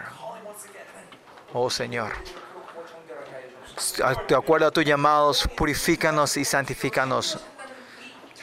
Eh, esta honra, este vivir por tu palabra y tu verdad, y esta clara clara dirección que solo puede vivir tu gracia de ti, Señor. Eh, el, conocimiento a Jehová. Toda la cosa que tú has hecho dentro de nosotros, nosotros podemos encontrarnos contigo. Ayúdanos a saber, conocerte mejor cada día. Eh, como dices, eh, queremos conocer a Dios, usemos todo nuestro para conocer a Dios. Y la única visión, método, meta de nuestra vida es amarte a ti, Señor. Que podamos experimentar tu amor esta, este día, Señor. Y el nus que se ha perdido, destruido, renuévanos, restaura, Señor. Y que gozo y la alegría que está dentro de mí se pueda restaurarse, Señor. Ayúdanos a poder restaurar la honra de vivir de ti, Señor, Señor. Podamos encontrarnos contigo, Señor. Que sea llamado a la iglesia o llamado a tu ministerio, Señor. Que seamos seres bendecidos, que tu propósito y tu meta, tu decisión se vaya, planes se vayan, se vayan ah, desarrollando dentro de nuestra vida, Señor. Santifica tu comunidad, santifica tu iglesia. Que en esta hora que tu sangre de Cristo fluya dentro de nosotros, Señor. Y que el Espíritu Santo se mueva poderosamente, Señor. Y que el Evangelio, la luz, brille poderosamente dentro de nosotros, Señor. Que nuestras ataduras se vayan desatando, Señor. Y todo lo que limitamos, Señor, se manifieste y se vaya desatando nosotros, Señor. Tú que tomas a esta iglesia como tu última esperanza en estos últimos tiempos, Señor. La esperanza en los últimos tiempos. Úsanos tu iglesia como esa iglesia gloriosa, Señor, Señor. Que cada miembro de la iglesia sean más santas. Y levántanos como tu iglesia. Más de ti, Señor. El conocimiento de Dios está dentro de ti. Que siempre podamos conocer este conocimiento y declarar, Señor, yo te di todo esto como un regalo. No hay nada que tú puedas hacer. Yo haré todo. Yo te llamé. Yo te amo. Tú eres mío. Aleluya. Ven, encuéntrate conmigo hoy. Sabe, conóceme. Ven a conocerme esta noche. Tu poder, yo, yo de poder, yo de amor, yo de autoridad. Que sea este tiempo que tú puedas experimentar esto, experimentarme.